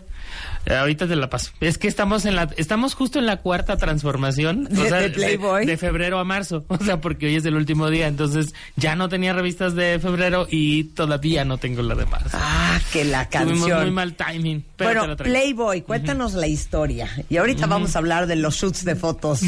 A ver, cuéntanos la historia de Playboy. Es muy interesante y además es muy simpática porque Hefner era redactor de otra revista que se llama Squire, ¿no? Que también todo el mundo ubica. Es algo que casi nadie sabe, ¿no? Él era copy, él era redactor de, de Squire. Hugh Hefner. Eh, Hugh Hefner, cuando le, eh, él pide un aumento de 5 dólares, que yo me imagino que en algún en ese momento pues era una simple... Pues esto es los 50, ¿no? Exactamente. Y se la niegan. Entonces, como se la niegan, hace un berrinche, renuncia, se va a su casa y dice, voy a hacer mi propia revista. ¿No? Pero no tenía capital. Y como joven emprendedor que era, le pidió dinero a sus papás, ¿no? Entonces su papá le dijo que no, que no le iba a dar nada. Y cuando se iba ya muy triste a casa de sus papás a pedir perdón a su trabajo para que lo recontrataran, su mamá lo alcanzó y le extendió un cheque, le dijo, mira, aquí está el dinero que estás buscando. Y él le dijo a su mamá, muchas gracias por confiar en mi revista, porque les dijo que iba a poner una revista y la mamá le dijo, no, yo no confío en tu revista, yo confío en ti. Y entonces con ese dinero, entre otras cosas, compró un calendario que un fotógrafo neoyorquino que se llama Tom Kelly había rodado con una actriz emergente que todavía no era famosa, que se llamaba Norma Jean Baker. ¿No? Y entonces compra estas fotografías My que ya... God, ubica Norma. Si saben quién es Norma Jean Baker. Giovanni, ¿quién es Norma Jean Baker? No sabes. ¿Quién es Norma Jean Baker? No sé, lo estoy Es googleando. broma, Rulo, no Nadie googles. sabe, no puedo Nadie sabe quién es Norma Jean Baker, es broma. ¿No sabes? Alan, Ana. Ya la googleo. Ana, muy bien, qué oso, ¿eh? O sea, Norma, exacto, no les voy a decir. A ver, díganme rápido sin googlear, ¿quién es Norma Jean Baker? No, ya googleé, pero. Qué eh, ya vergüenza, sé hijo oh, qué bárbaro. A ver, ¿quién latinó quién es Norma Jean Baker? Nadie todavía. A ver, ¿quién es Norma Jean Baker? Muy bien, Está Iraí. fácil, ¿eh? Es Marilyn Monroe. Marilyn Monroe. Entonces, él compra el calendario compra las que fotos. Tom para- Kelly había hecho de Marilyn Monroe, en aquel entonces Norma Jean Baker. Ajá, que era una. Yo creo que ya era Marilyn Monroe porque así aparece en la portada de Playboy, pero todavía no era, todavía no era el mito, ¿no? Todavía no era, era una actriz emergente, ¿no? Que prometía. y entonces con tan buena suerte se juntan las cosas que él saca en la. Él siempre quiso hacer una revista que juntara como todas sus pasiones de soltero a dinero. Bueno, todavía no era adinerado, pero de soltero que aspiraba a ser adinerado. Entonces dijo, pues meto autos, meto tragos, meto este literatura porque tenía una una biblioteca personal muy grande y como ya no tenía dinero para pagar escritores, lo que hizo fue agarrar textos que ya estuvieran libres de derechos. Sabes que después de 100 años hay textos que, que se vuelven de dominio público y son los primeros que publicó con las fotos de Marilyn Monroe en la portada. y, y curiosamente el primer número de Playboy no tiene número, o sea, no es el número cero ni es el número uno, es un número sin número porque él no estaba seguro de que pueda que pudiera haber un número dos. Entonces no confiaba ni él mismo en su revista, pero se volvió un hitazo. O sea, vendió muchísimo y rápidamente se apuró a sacar el segundo, el tercero y a formar esa personalidad. Y su mejor amigo, que se llamaba como yo, Arthur Art Paul, fue el, el, el director de arte a partir de la segunda o tercera revista y fue a quien se le ocurrió el logo del conejito. Originalmente era un venado. Pero Ajá. después en los trazos vieron que era mucho más sexy, sencillo, contundente el conejito. ¿Y por por eso qué que- un conejo y no un jaguar? ¿Por qué un conejo y no un zorro? Pues dice Hefner que por la connotación sexy, que se le hace un animal sexy, ¿no? Y que además pues sí tiene esta Pues connotación más bien porque el sexual. conejito Ajá. coopera como ningún animal. Exacto. Y se reproduce como ningún animal. Sí, y con la corbatita y todo le daba como esa cosa estilizada. La, la revista no se llamaba, eh, bueno, en, en borrador, en papel, se llamaba Stack Party, o sea, este, como despedida de solteros. Pero este, ya había una revista que se llamaba así, entonces le tuvo que cambiar el nombre y de ahí juntó el Play y el Boy y se llama Playboy, ¿no? Esa es la historia primigenia, digamos, de la revista. Entonces en realidad era... Yo cada vez que hable me pones mi música. Cada vez que yo voy a preguntar. Así. Entonces lo que me estás diciendo Arturo es que el nombre Playboy era simplemente porque era una revista de juguetes para los hombres. De una botella de vino. ¿no? De juegos, una botella de vino, un buen coche. Y luego una chavirula. No, o varias. de preferencia varias. De hecho, Entonces, ¿desde qué número empiezan a sacar chavas encueradas? Desde la primera. O sea, las, las Desde la fotos, las fotos de Monroe están, este, ella está desnuda. Y además hay otra cosa que no acabó ahí la historia de los 5 dólares. Cuando Playboy ya era un éxito, en su fiesta de primer aniversario, fue el dueño de Squire, invitado, y se encontró a Hefner y le extendió un billete de 5 dólares y se lo dio. Le dijo, si yo te hubiera aumentado estos 5 dólares, nada de esto hubiera pasado. claro. Y Hefner guardó el billete, lo enmarcó y está en la, bueno, estaba, ya no existe, pero estaba en la mansión, en, en su cuarto de juegos. Él tiene una- un cuarto lleno de, de maquinitas de pinball y de mesas de billar y todo. Y enmarcó el billete. Perdón, no es que yo de todo quiera agarrar una lección, pero les digo una cosa, un ejemplo perfecto, cuando estás mentando madres porque no te dieron el aumento de sueldo, pues a veces es lo mejor que te pudo haber pasado. Ahora sí que buena suerte o mala suerte solo Dios lo sabe. Y las cosas que te suceden en la vida normalmente son una bendición escondida. Sí, Hefner ahí acuñó la frase de la vida es demasiado corta para vivir el sueño de alguien más. 100%. Oigan, y déjenme decirles que eh, hoy por hoy, y corrígeme si estoy mal, Arturo, pero Playboy es la revista de hombres más vendida en Estados Unidos. Venden 3 millones de ejemplares al, año- al mes. Lo cual es un gran logro este, en tiempos en los que la gente ya no lee revistas de papel. ¿no? Claro, Ahorita totalmente. también tienen una presencia digital muy fuerte y que nos ha permeado, digamos, a de rebote en las- el resto de las licencias. Este, habemos en promedio 10, 12, 19 porque abren y cierran. O sea, no todos los mercados en el mundo son iguales. Hay anécdotas chistosas, o sea, en, en, en Indonesia hubo Playboy, ya no hay, pero hubo y era la única Playboy en el mundo donde las chicas salían en bikini porque por legislación no se pueden vender revistas eh, con desnudo. Y fue una Bueno, de las razones eh, por las que no funcionó. No, no está prohibida en India, China. Eh, no, ¿Singapur? fíjate que no, fíjate que sí hubo, sí hubo Play, ahorita no, pero sí hubo este Playboy en China. Eh, no, en, en China no, perdón, eh, me dijiste otro, en India, en India, India. en India sí había. Singapur. Eh, había en Israel, por Sí. ejemplo, yo conocí al editor de Israel. Oye, ¿y quién es la mujer que más, base- más veces apareció en Playboy? Pamela Anderson creo que todavía está entre el récord. Eh, ella ha aparecido más de 15 veces, pero no siempre en portada, porque eso es una decir, no es cierto, no hay 15 portadas de, de Pamela, no, pues no, no hay 15 portadas. Pero sumando todas las veces que fue Playmate, las veces que apareció dentro de los pictoriales, porque ella apareció la primera vez, según yo recuerdo, en un pictorial sobre college girls, ¿no? Ajá, y sí. en ese momento ya era una más, todavía no era- le pasó como a Marilyn, o sea, tampoco era Pamela Anderson, se volvió Pamela Anderson después. La revista Playboy, que vendió 8 millones de copias en 1989. A ver quién es. De memoria no te sé, ni en la escuela me aprendí yo esos datos. La Toya Jackson. La Toya Jackson, la hermana. Sí, ese número, fíjate que lo llegó a tener mi papá, yo me acuerdo. ¿Qué? Yo lo vi, sí, yo cuando yo era niño lo llegué a ver. Ay, don Arturo Flores, de veras. Arturo Flores, papá. Sí. Arturo Flores, papá. Él- él- compró la Toya. No solo eso, o sea, compró muchas, porque él es él era un lector ferviente de Playboy, pero yo me acuerdo de, de la Toya, me acuerdo, porque a mí me gustan mucho las mujeres, este, vamos a decirlo con eufemismo, afroamericanas, que yo Claro. Que es está mal, Sí. porque, a ver, si un, e- si un egipcio, si un egipcio nace en Estados Unidos, pues es afroamericano, pero no es negro. Claro. Yo, yo creo, yo digo, sí, pero sí. bueno, hablemos con eufemismos y digamos que una mujer, las afroamericanas a mí me gustan. Afroamericano. Oye, otra cosa bien interesante. ¿En México cuánto tiempo lleva? Ah, nosotros contabilizamos 16 años, 17 en este 2019, porque es a partir del relanzamiento. Hubo una primera época que fue cuando salió Elizabeth Aguilar, cuando salió este Norma Gasca, eh, Alejandra Guzmán, Yuri, todas ellas. Este, pero digamos que de nosotros contabilizamos a partir de este hace 16 años como, o sea, ya sin interrupciones, digamos. Bueno, déjenme decirles que se edita en 18 países en el mundo y regresando, las portadas de mexicanas en Playboy. ¿Cómo se toman esas portadas? ¿No? Y las guapas que le han dicho no oh, a Playboy. Bueno, de las guapas que nos han dicho que no como a Playboy México, eh, yo preferiría no decir nombres porque nunca lo hemos tomado como un no. Es más bien lo tomamos como un ahorita no, joven. Ajá, ahorita no, pero quizá después. Pero ha pasado, sí ha sucedido. Sí, sí ha pasado. Ha, habi- ha habido gente a la que. Pero sí hay internacionales muy famosos. Ahorita Sí. vamos a discutir la lista con Arturo Flores, editor de la revista Playboy. Pero muy importante, Arturo. Queremos saber cómo se toman las fotos. Oigan, y todas las preguntas que tengan con el hashtag Playboy, díganos cómo posar, eh, qué editan, qué no editan, hasta dónde enseñaban, etcétera, etcétera, al regresar del corte, celebrando Playboy en México, en W Radio. Suscríbete a Marta de Baile en YouTube. No te pierdas los de Baile Minutos, de Baile Talks. Y conoce más de Marta de Baile y nuestros especialistas.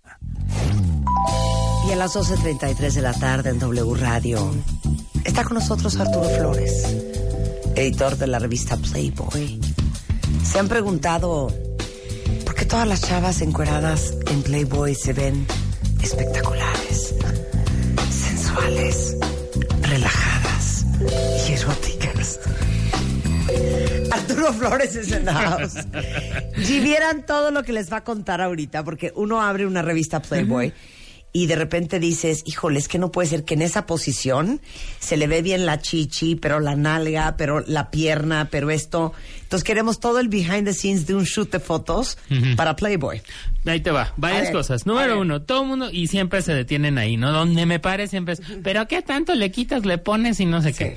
Les voy a decir una cosa, o sea, sí existen esos cuerpos, en la realidad. Si no, o sea, y si existen, entonces ¿para qué buscas a alguien que no lo tiene y luego lo, lo construyes? No, eso no pasa. Pero todas las fotos se retocan, todas en general, hasta las A de ver. los autos, las de los lentes. Pero luego se borran cosas que la gente no se imagina que se borran y que es lo más soso del mundo. Por ejemplo, contactos de luz. Te puedes tardar un buen rato quitando un contacto de luz que no viste cuando tomaste la fotografía, ¿no? O, por ejemplo, una vez, ese es chistoso, ¿no? Una vez no nos dimos cuenta, porque obviamente tú llevas un stylist, el stylist lleva el vestuario, Sí. que parece mentira, pero hay vestuario. Y entonces un zapato tenía un chicle en la, este, En la suela. en la suela, y se hizo la foto y nadie vimos el chicle hasta que ya estaba casi a punto de irse a la imprenta. Y fue hacia la una de la mañana ponte a retocar la suela para quitarle el chicle. No, O sea, no, no. Cosas así. Por Pero ejemplo, ¿qué no se ve bonito en foto? que no sé, de repente los retocas del cuerpo? Por ejemplo, las eh, es normal si tú te pones así, te tuerces, te Tuerces el torso. ajá, tuerces Claro. el torso, se te hace un gordito, eso es algo natural. Por muy flaco, por muy delgado, por muy gimnasio, todo, es normal, el cuerpo es así. Tienes que corregir esos detalles porque se ven feos. La celulitis, perdón, pues es algo normal y natural, o sea, todo mundo llega a tener celulitis, ¿no? Obviamente, pues ahí le... Ahora, la celulitis, esos, las cicatrices, los defectos como defectos entre paréntesis, son cosas humanas.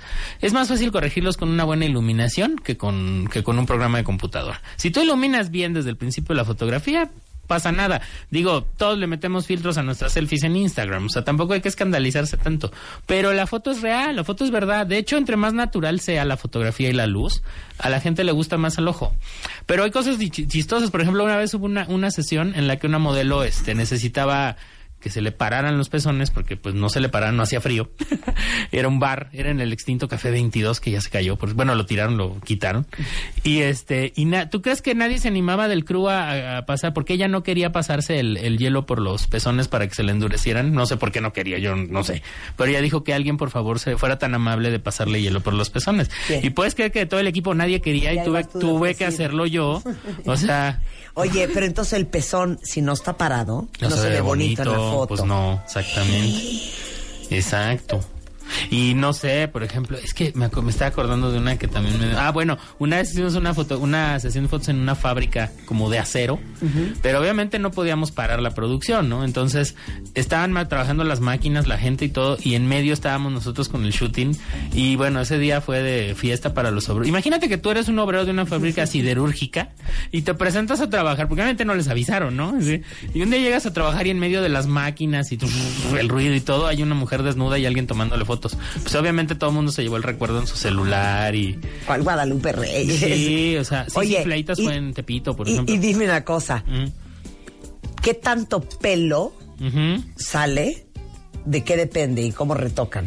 Pues normalmente ahí sí es a gusto de la modelo, ¿eh? No, no te podría decir, o sea, no, no existe así como una cláusula que diga tienes que estar depilada, pues no, eso no existe. Copete Pero- largo, copete corto, como diría Ah, Rebeca. no, Pero lo que sí es cierto es que este que es tendencia, o sea, y una vez su- sacaron un, un, un anuncio en Playboy de Estados Unidos que me dio mucha risa, que era 1980 y pasaban como un arbusto, era la foto de un arbusto, sí. ¿no? Y luego decía 1990 y ya era como una rama de olivo. Sí, yo me acuerdo. Luego yo me acuerdo haber ojeado una como del 90 y algo. Y si hay más pelo que en las No, en los 80 es este Bush, no así total. Pero es tendencia, o sea, hoy en día casi todas se depilan o se lo super recortan, pero por ellas, ¿eh? No es porque uno diga, es Claro. porque la ropa, la ropa interior, la moda, la tendencia, pues es así. Claro. Ahora, obviamente, cuentavientes, estas mujeres que tienen unos cuerpos espectaculares, no es lo mismo que uno se acuesta en la cama, que parece uno manatí en cautiverio.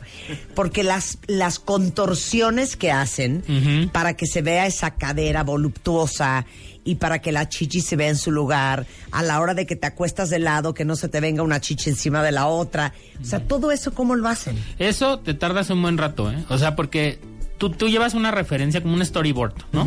De la posición más o menos en la que tú te imaginas que la quieres ver. Ya que la hace, obviamente se ve diferente. Y entonces ahí tienes como a cinco o seis personas, una que está fijando en el cabello, ¿no? Porque de repente un cabello fuera de lugar se ve mal. Otro está fijando exactamente para dónde va un seno y para dónde va el otro, ¿no? y claro. sabes que no, pues como que no se ve, mejor pone el brazo para acá, mejor pásalo para cuya, ¿no? Es, y pues ahí es donde se ve la condición física de las personas, porque yo he intentado hacer eso, o sea, acostarse como en una posición y estar media hora así, pues está muy complicado, es una sana de yoga. Este, y, y cuando además hay cosas que no puedes prever, de repente tú puedes, por ejemplo, eh, Olivia Collins hizo una, una foto en sus, en su pictorial que este, que está como acostada en el borde de un edificio. No me acuerdo, creo que es un hotel en el centro. Pero es, o sea, ella acostada en el borde del, del y lo que sigue es el vacío, ¿eh? O sea, yo, yo sí la vi dije, no, o sea, es de esa sesión que están viendo, nada más que es otra fotografía. Es un desplegado, es un póster así grande. Que yo sí dije qué valor. O sea, yo que le tengo miedo a las alturas, jamás me imaginaría acostarme en el borde de un, de un este, y así al vacío. ¿De dónde a dónde enseñan? Todo. O sea, ahí sí, mira, ahí sí, ahí sí negociamos, ¿no? Obviamente el, el ideal de Playboy es que sea desnudo integral. Aunque ¿Qué es desnudo integral? todo, arriba, abajo, todo. Obviamente de una manera elegante, no invasiva, porque Hostler, por ejemplo, hace, ellos dicen, o sea, esas son palabras de Hostler, hacen foto ginecológica, nosotros no. sí. O sea, a nosotros sí se llega a ver, este, pues, vulgarmente se dice la rayita, pero no es así. No más de- allá, No más, no, claro. así como de abre las piernas y... Sí, no estamos alguien- en, bueno, hu- hubo- en auscultación. Espe- Esperanza Gómez, que es actriz, es la actriz porno latina mejor pagada en Estados Unidos, pero pues es que ella es actriz porno. Ella sí, pero porque ella quiso, hizo unas muy agresivas, por decirlo menos, de sus fotos. Le quedaron increíbles, se ve muy bien, pero también tiene que ver mucho con su personalidad, con su trabajo, ¿no? Obviamente una modelo normal, una actriz, una pues, apuesta más por la sutileza y la elegancia y nosotros estamos de acuerdo. Ya vieron, desnudo integral. Ahora, ¿podría sacar en Playboy cositas más tapadas? Por ejemplo, hay mujeres que te dicen, va, pero nada más la parte de arriba, pero abajo no se me ve. O la parte de arriba sí, pero abajo sí traigo calzón. Sí, O sí pasó. ¿Hay esas negociaciones? Sí, sí ha pasado. Y obviamente le mides el agua a los camotes, o sea, dices si la popularidad, la importancia de la persona, este lo amerita, pues órale, va. Y sí, sí se ha hecho. De hecho, ahorita hoy día el- el- la tendencia del desnudo de Playboy desde Estados Unidos y que ha permeado las licencias está como a que el desnudo todavía sea más sutil y que haya menos de abajo, por decirlo de alguna manera, y más de arriba, ¿no? Eh, pero pues es que también son como tendencias. Las redes sociales nos han transformado la manera de ver el desnudo. O sea, como ni Instagram ni, ni Facebook permiten desnudo, eh, ya la, el concepto, el ojo de los millennials este, ha sido educado de otra manera para percibir la sensualidad. Y eso de alguna manera creo que permea también las revistas como nosotros. O sea, pero es muy interesante ver la transformación de las fotos. O sea, ves lo que considerabas sensual, por ejemplo, el vello púbico en los 80, comparado con lo que es hoy día, y bueno, es otra cosa. Los cuerpos, las posiciones. Te comentaba fuera del aire que había una foto que nosotros queríamos reproducir en un pictorial con una modelo. Cuando me refiero a una modelo, no es que no quiera decir nombres, es que de verdad han sido muchísimas modelos y no todas son celebridades, entonces de repente no es fácil acordarse de. Pero había esta posición en la que las piernas de la modelo emulan las orejas del conejito y como fotografía se ve muy bonita y se ve hasta fácil, pero cuando tratas de reproducirla, o sea, yo Y invito a era la... Goldie Hawn. Ahí les va la foto, se los voy a poner en Twitter. Era Sí. Goldie Hawn una y la otra chava que está de, de verdad en, en, en, en cor- en contorsión. La- o sea, hacer eso, la verdad está muy difícil, muy complicado. O sea, sí requiere muy buena condición física, muy buena fuerza, este, elasticidad. Y nosotros no medimos eso. O sea, cuando tratamos de hacer esa foto con una modelo fue muy complicado que lo lograra porque además se tenía que ver ella cómoda en la posición. ¿Es cierto que Playboy ha llegado a pagar hasta un millón de dólares por una portada? En Estados Unidos sí. En Estados Unidos sí. Sí, sí, o sea, eh, eh, Heidi Montag, ¿se acuerdan esta chava que salía en... Se llamaba The Hills o algo así? Creo que sí le pagaron un millón de dólares. Jennifer Aniston, este, dicen que eh, posó por cuatro millones de dólares para GQ en el 2008, por ejemplo. Mira. O sea, esta sí se pone en precio, ¿eh? Eh, Ashley Simpson le pagaron 4 millones de dólares según TMZ por posar para Playboy. Eh, a Foxy Brown, 2 millones de dólares. O sea, ahí sí se rifan una lana, ¿eh? Y aquí en México, más o menos, ¿cuánto han pagado? Mira, ahí sí no puedo dar ninguna cifra. Ninguna decir- cifra. no, pero también te voy a decir por qué, y es chistoso. ¿eh? Porque si tú llegaras a decir una cifra, la que sea, vamos a pensar en un peso, ¿no? Este, obviamente, si eso se da a conocer, eh, alguien a quien a lo mejor decías, bueno, yo creo que medio peso, te va a decir no. Porque tú dijiste que era uno. Un día dijiste con. Marta de baile que tú pagabas medio millón de dólares. Este, a ver, ¿quién pone las poses? Pregunta aquí Doris Leal. Ok, mira, eso también es, es como divertido, porque es una lluvia de ideas. O sea, de repente, eh, cuando es una celebridad, ya hace mucho que no hacemos celebridades, ¿no? Pero ahora estamos más por las Instagramers. Pero eh, normalmente sentarse y en una junta de, bueno, ¿qué hacemos? ¿No? Por ejemplo, alguien hace poquito dijo, necesitamos hacer algo como con música. Ah, ahora le estaría padre, ¿no? Entonces una tienda de discos y que interactúe con los discos y todo. Y entonces se empiezan a buscar referencias, o sea, se empiezan a buscar imágenes en internet, se empiezan a buscar imágenes en Playboy Estados Unidos, se empiezan a imaginar, este, a ver, yo creo que recargada en la pared y todo, obviamente se hace el scouting, o sea, vas al lugar, ¿no? Al hotel, a la playa, al- a la hacienda antigua o a la vecindad de Tepito, que también lo hemos hecho, este, y decir, a ver, aquí se me antoja una foto en este balcón, recargada así. Pero hay muchas cosas que de repente no mides y que no puedes predecir, como que la chava sea muy alta. ¿No? O sea, de repente tú dices que se para en el marco de la puerta. Pues Claro. sí, yo porque mido unos 63, ¿no? Pero ella a lo mejor mide un 80 porque pasa y ya no cabe y entonces tienes que improvisar, darle la vuelta, ponerla en otro lugar. Eh, sí, las posiciones es... Y, y de repente ellas también tienen su posición. Todos sabemos que las mujeres, tú lo sabes, tienen un lado mejor que el otro. 100%. En el sentido de que si les hacen una selfie, dicen, no, no, no, mi selfie es del lado derecho porque ese es mi lado bueno. Claro. Y eso luego pasa en las sesiones, ¿eh? Que dices, bueno, que se pare del lado izquierdo. No, me paro del lado derecho porque es mi lado bueno. Claro, y oye. muévela de ahí. Claro, Dani manda a preguntar, ¿sabes que Dani se vale? Y todos los que están en el shoot, ¿cuánta gente es? ¿Quiénes son? Y no se prenden.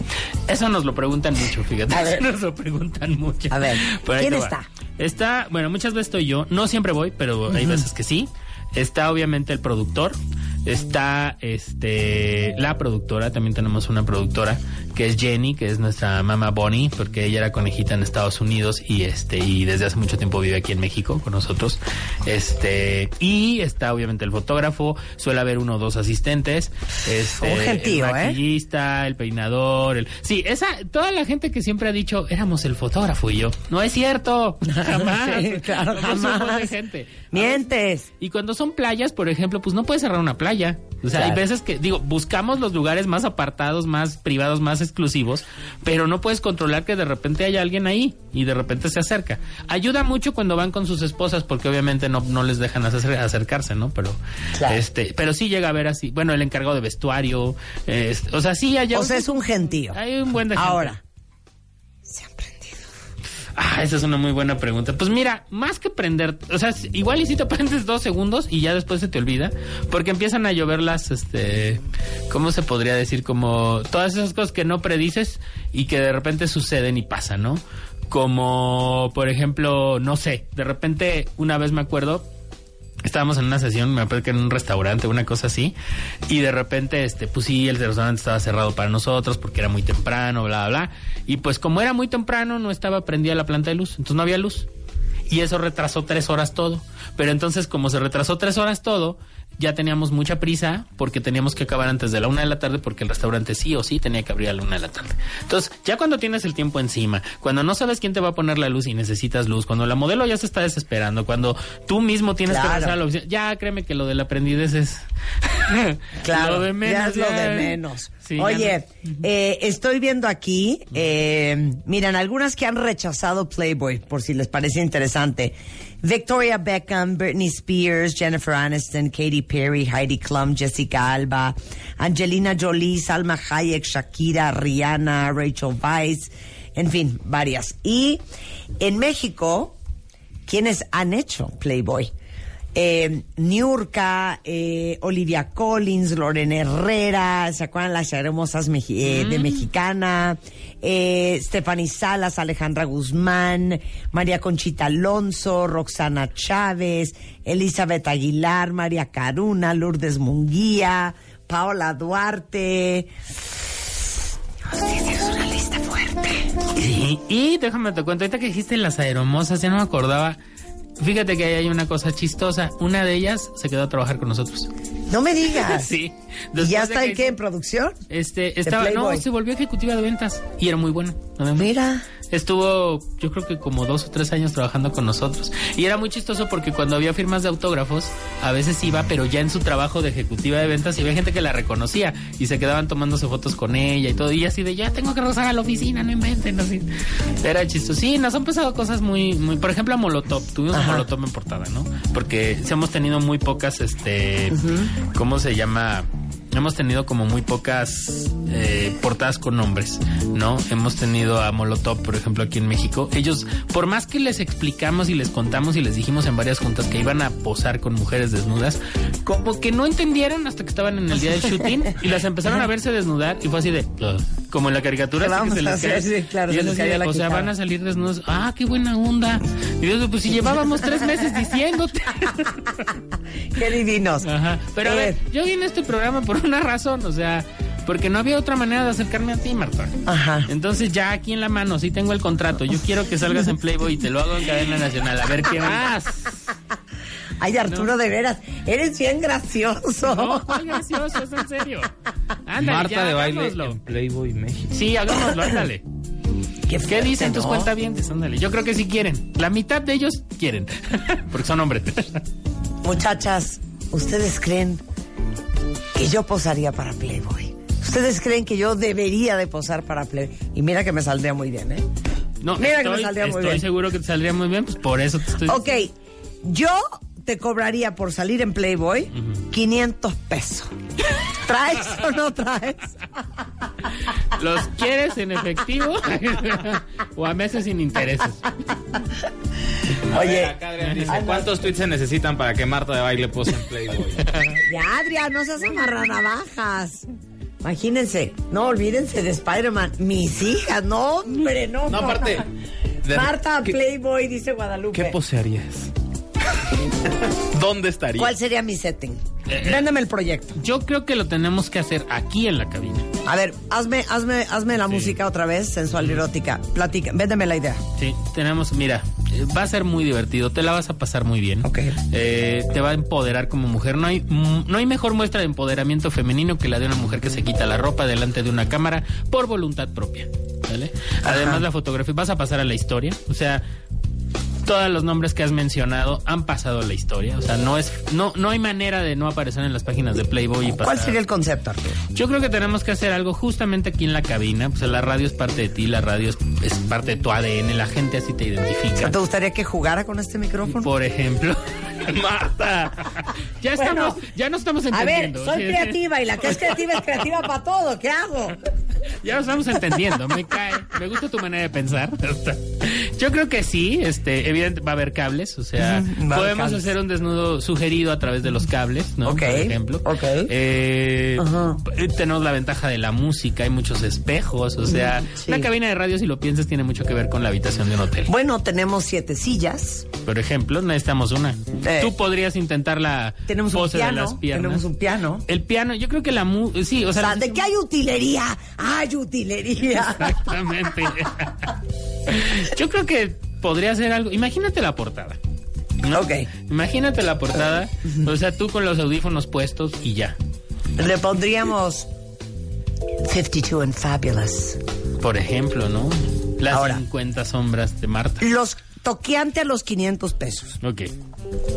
¿Me los podrías dar en morralla? Por supuesto, claro que sí, claro. que ¿Monedas sí. de 10? En monedas de 10, En me parece 10. muy bien, sí. Ok. Este, inclusive te podemos traer este una carretilla para que las transportes porque 500 pesos de monedas de 10 han de pesar ¿Y bastante. me darías el centerfold? O- ah, no, claro, eso va de la mano. O sea, Es eso es con la portada- sí. portada por, centerfold. Por supuesto, por supuesto, Ok. sí. ¿Y tendríamos una segunda portada adentro? Yo- ¿Una portada falsa? Una portada falsa adentro. No le, mejor, a mí lo que me gustaría es que tuviéramos más de una portada. Ok. Porque ha habido chicas que han aparecido más de dos veces. Entonces yo creo que eso debe de ser. parte Mira, acá ya están a favor. Oscar dice, yo sí te apoyo. Acá dicen, dame 10 revistas, yo las compro. Este, Donovan dice, bueno, serían unos tirajes y un dineral cañón. Ya, Marta. Además salvarías el papel. O sea, devolverías a la gente a las revistas de papel. Eso ¿Eh? Sí, es- no, la verdad es que Playboy muy bien, Mua muy bien. Estamos ¿verdad? salvando el papel en México, Sí, ¿verdad ¿eh? que sí? Oye, Arturo, qué diversión tenerte acá. ¿Sabes qué? Lo voy a pensar, pero nada más sí, sí confírmame. Los 500 pesos, ¿sí me los puedes dar cash? los 500 pesos ya están allá afuera. O Ya sea, nada más están esperando que digas que sí, van a entrar, las van a entrar conejitas con los 500 pesos en bolsas. No, qué mala encuesta hiciste, tramposa. No, ya. Ahí va la encuesta que puso Alan. 100% que salga Marta en Playboy en portada. Y la otra pregunta es, ya que firme el contrato, ¿por dónde está él? De ninguna manera. Arturo, eh, si lo quieren seguir, es Arturo el editor en Twitter, en Facebook y en Instagram. Vamos a ver cómo resulta esta, esta, esta encuesta. Y es más, si ustedes creen que yo debería de cobrar más de 500 pesos, 501. Exacto. Díganme cuánto creen que debería de cobrar, ¿no? Y si es en dólares o en euros, también se vale. Arturo, el editor en Instagram, Twitter y Facebook, es la revista Playboy. A la venta en puestos de periódico y tiendas de autoservicio todos los meses en México. Mañana no se pierdan el Extreme Makeover, la gran final.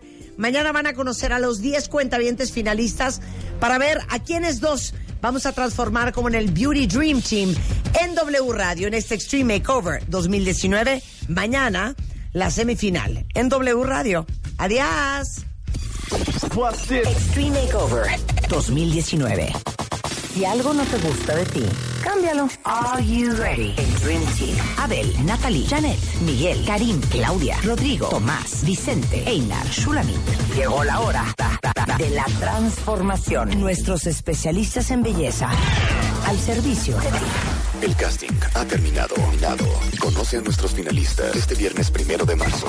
Si algo no te gusta de ti, cámbialo. Extreme Makeover 2019 por W Radio.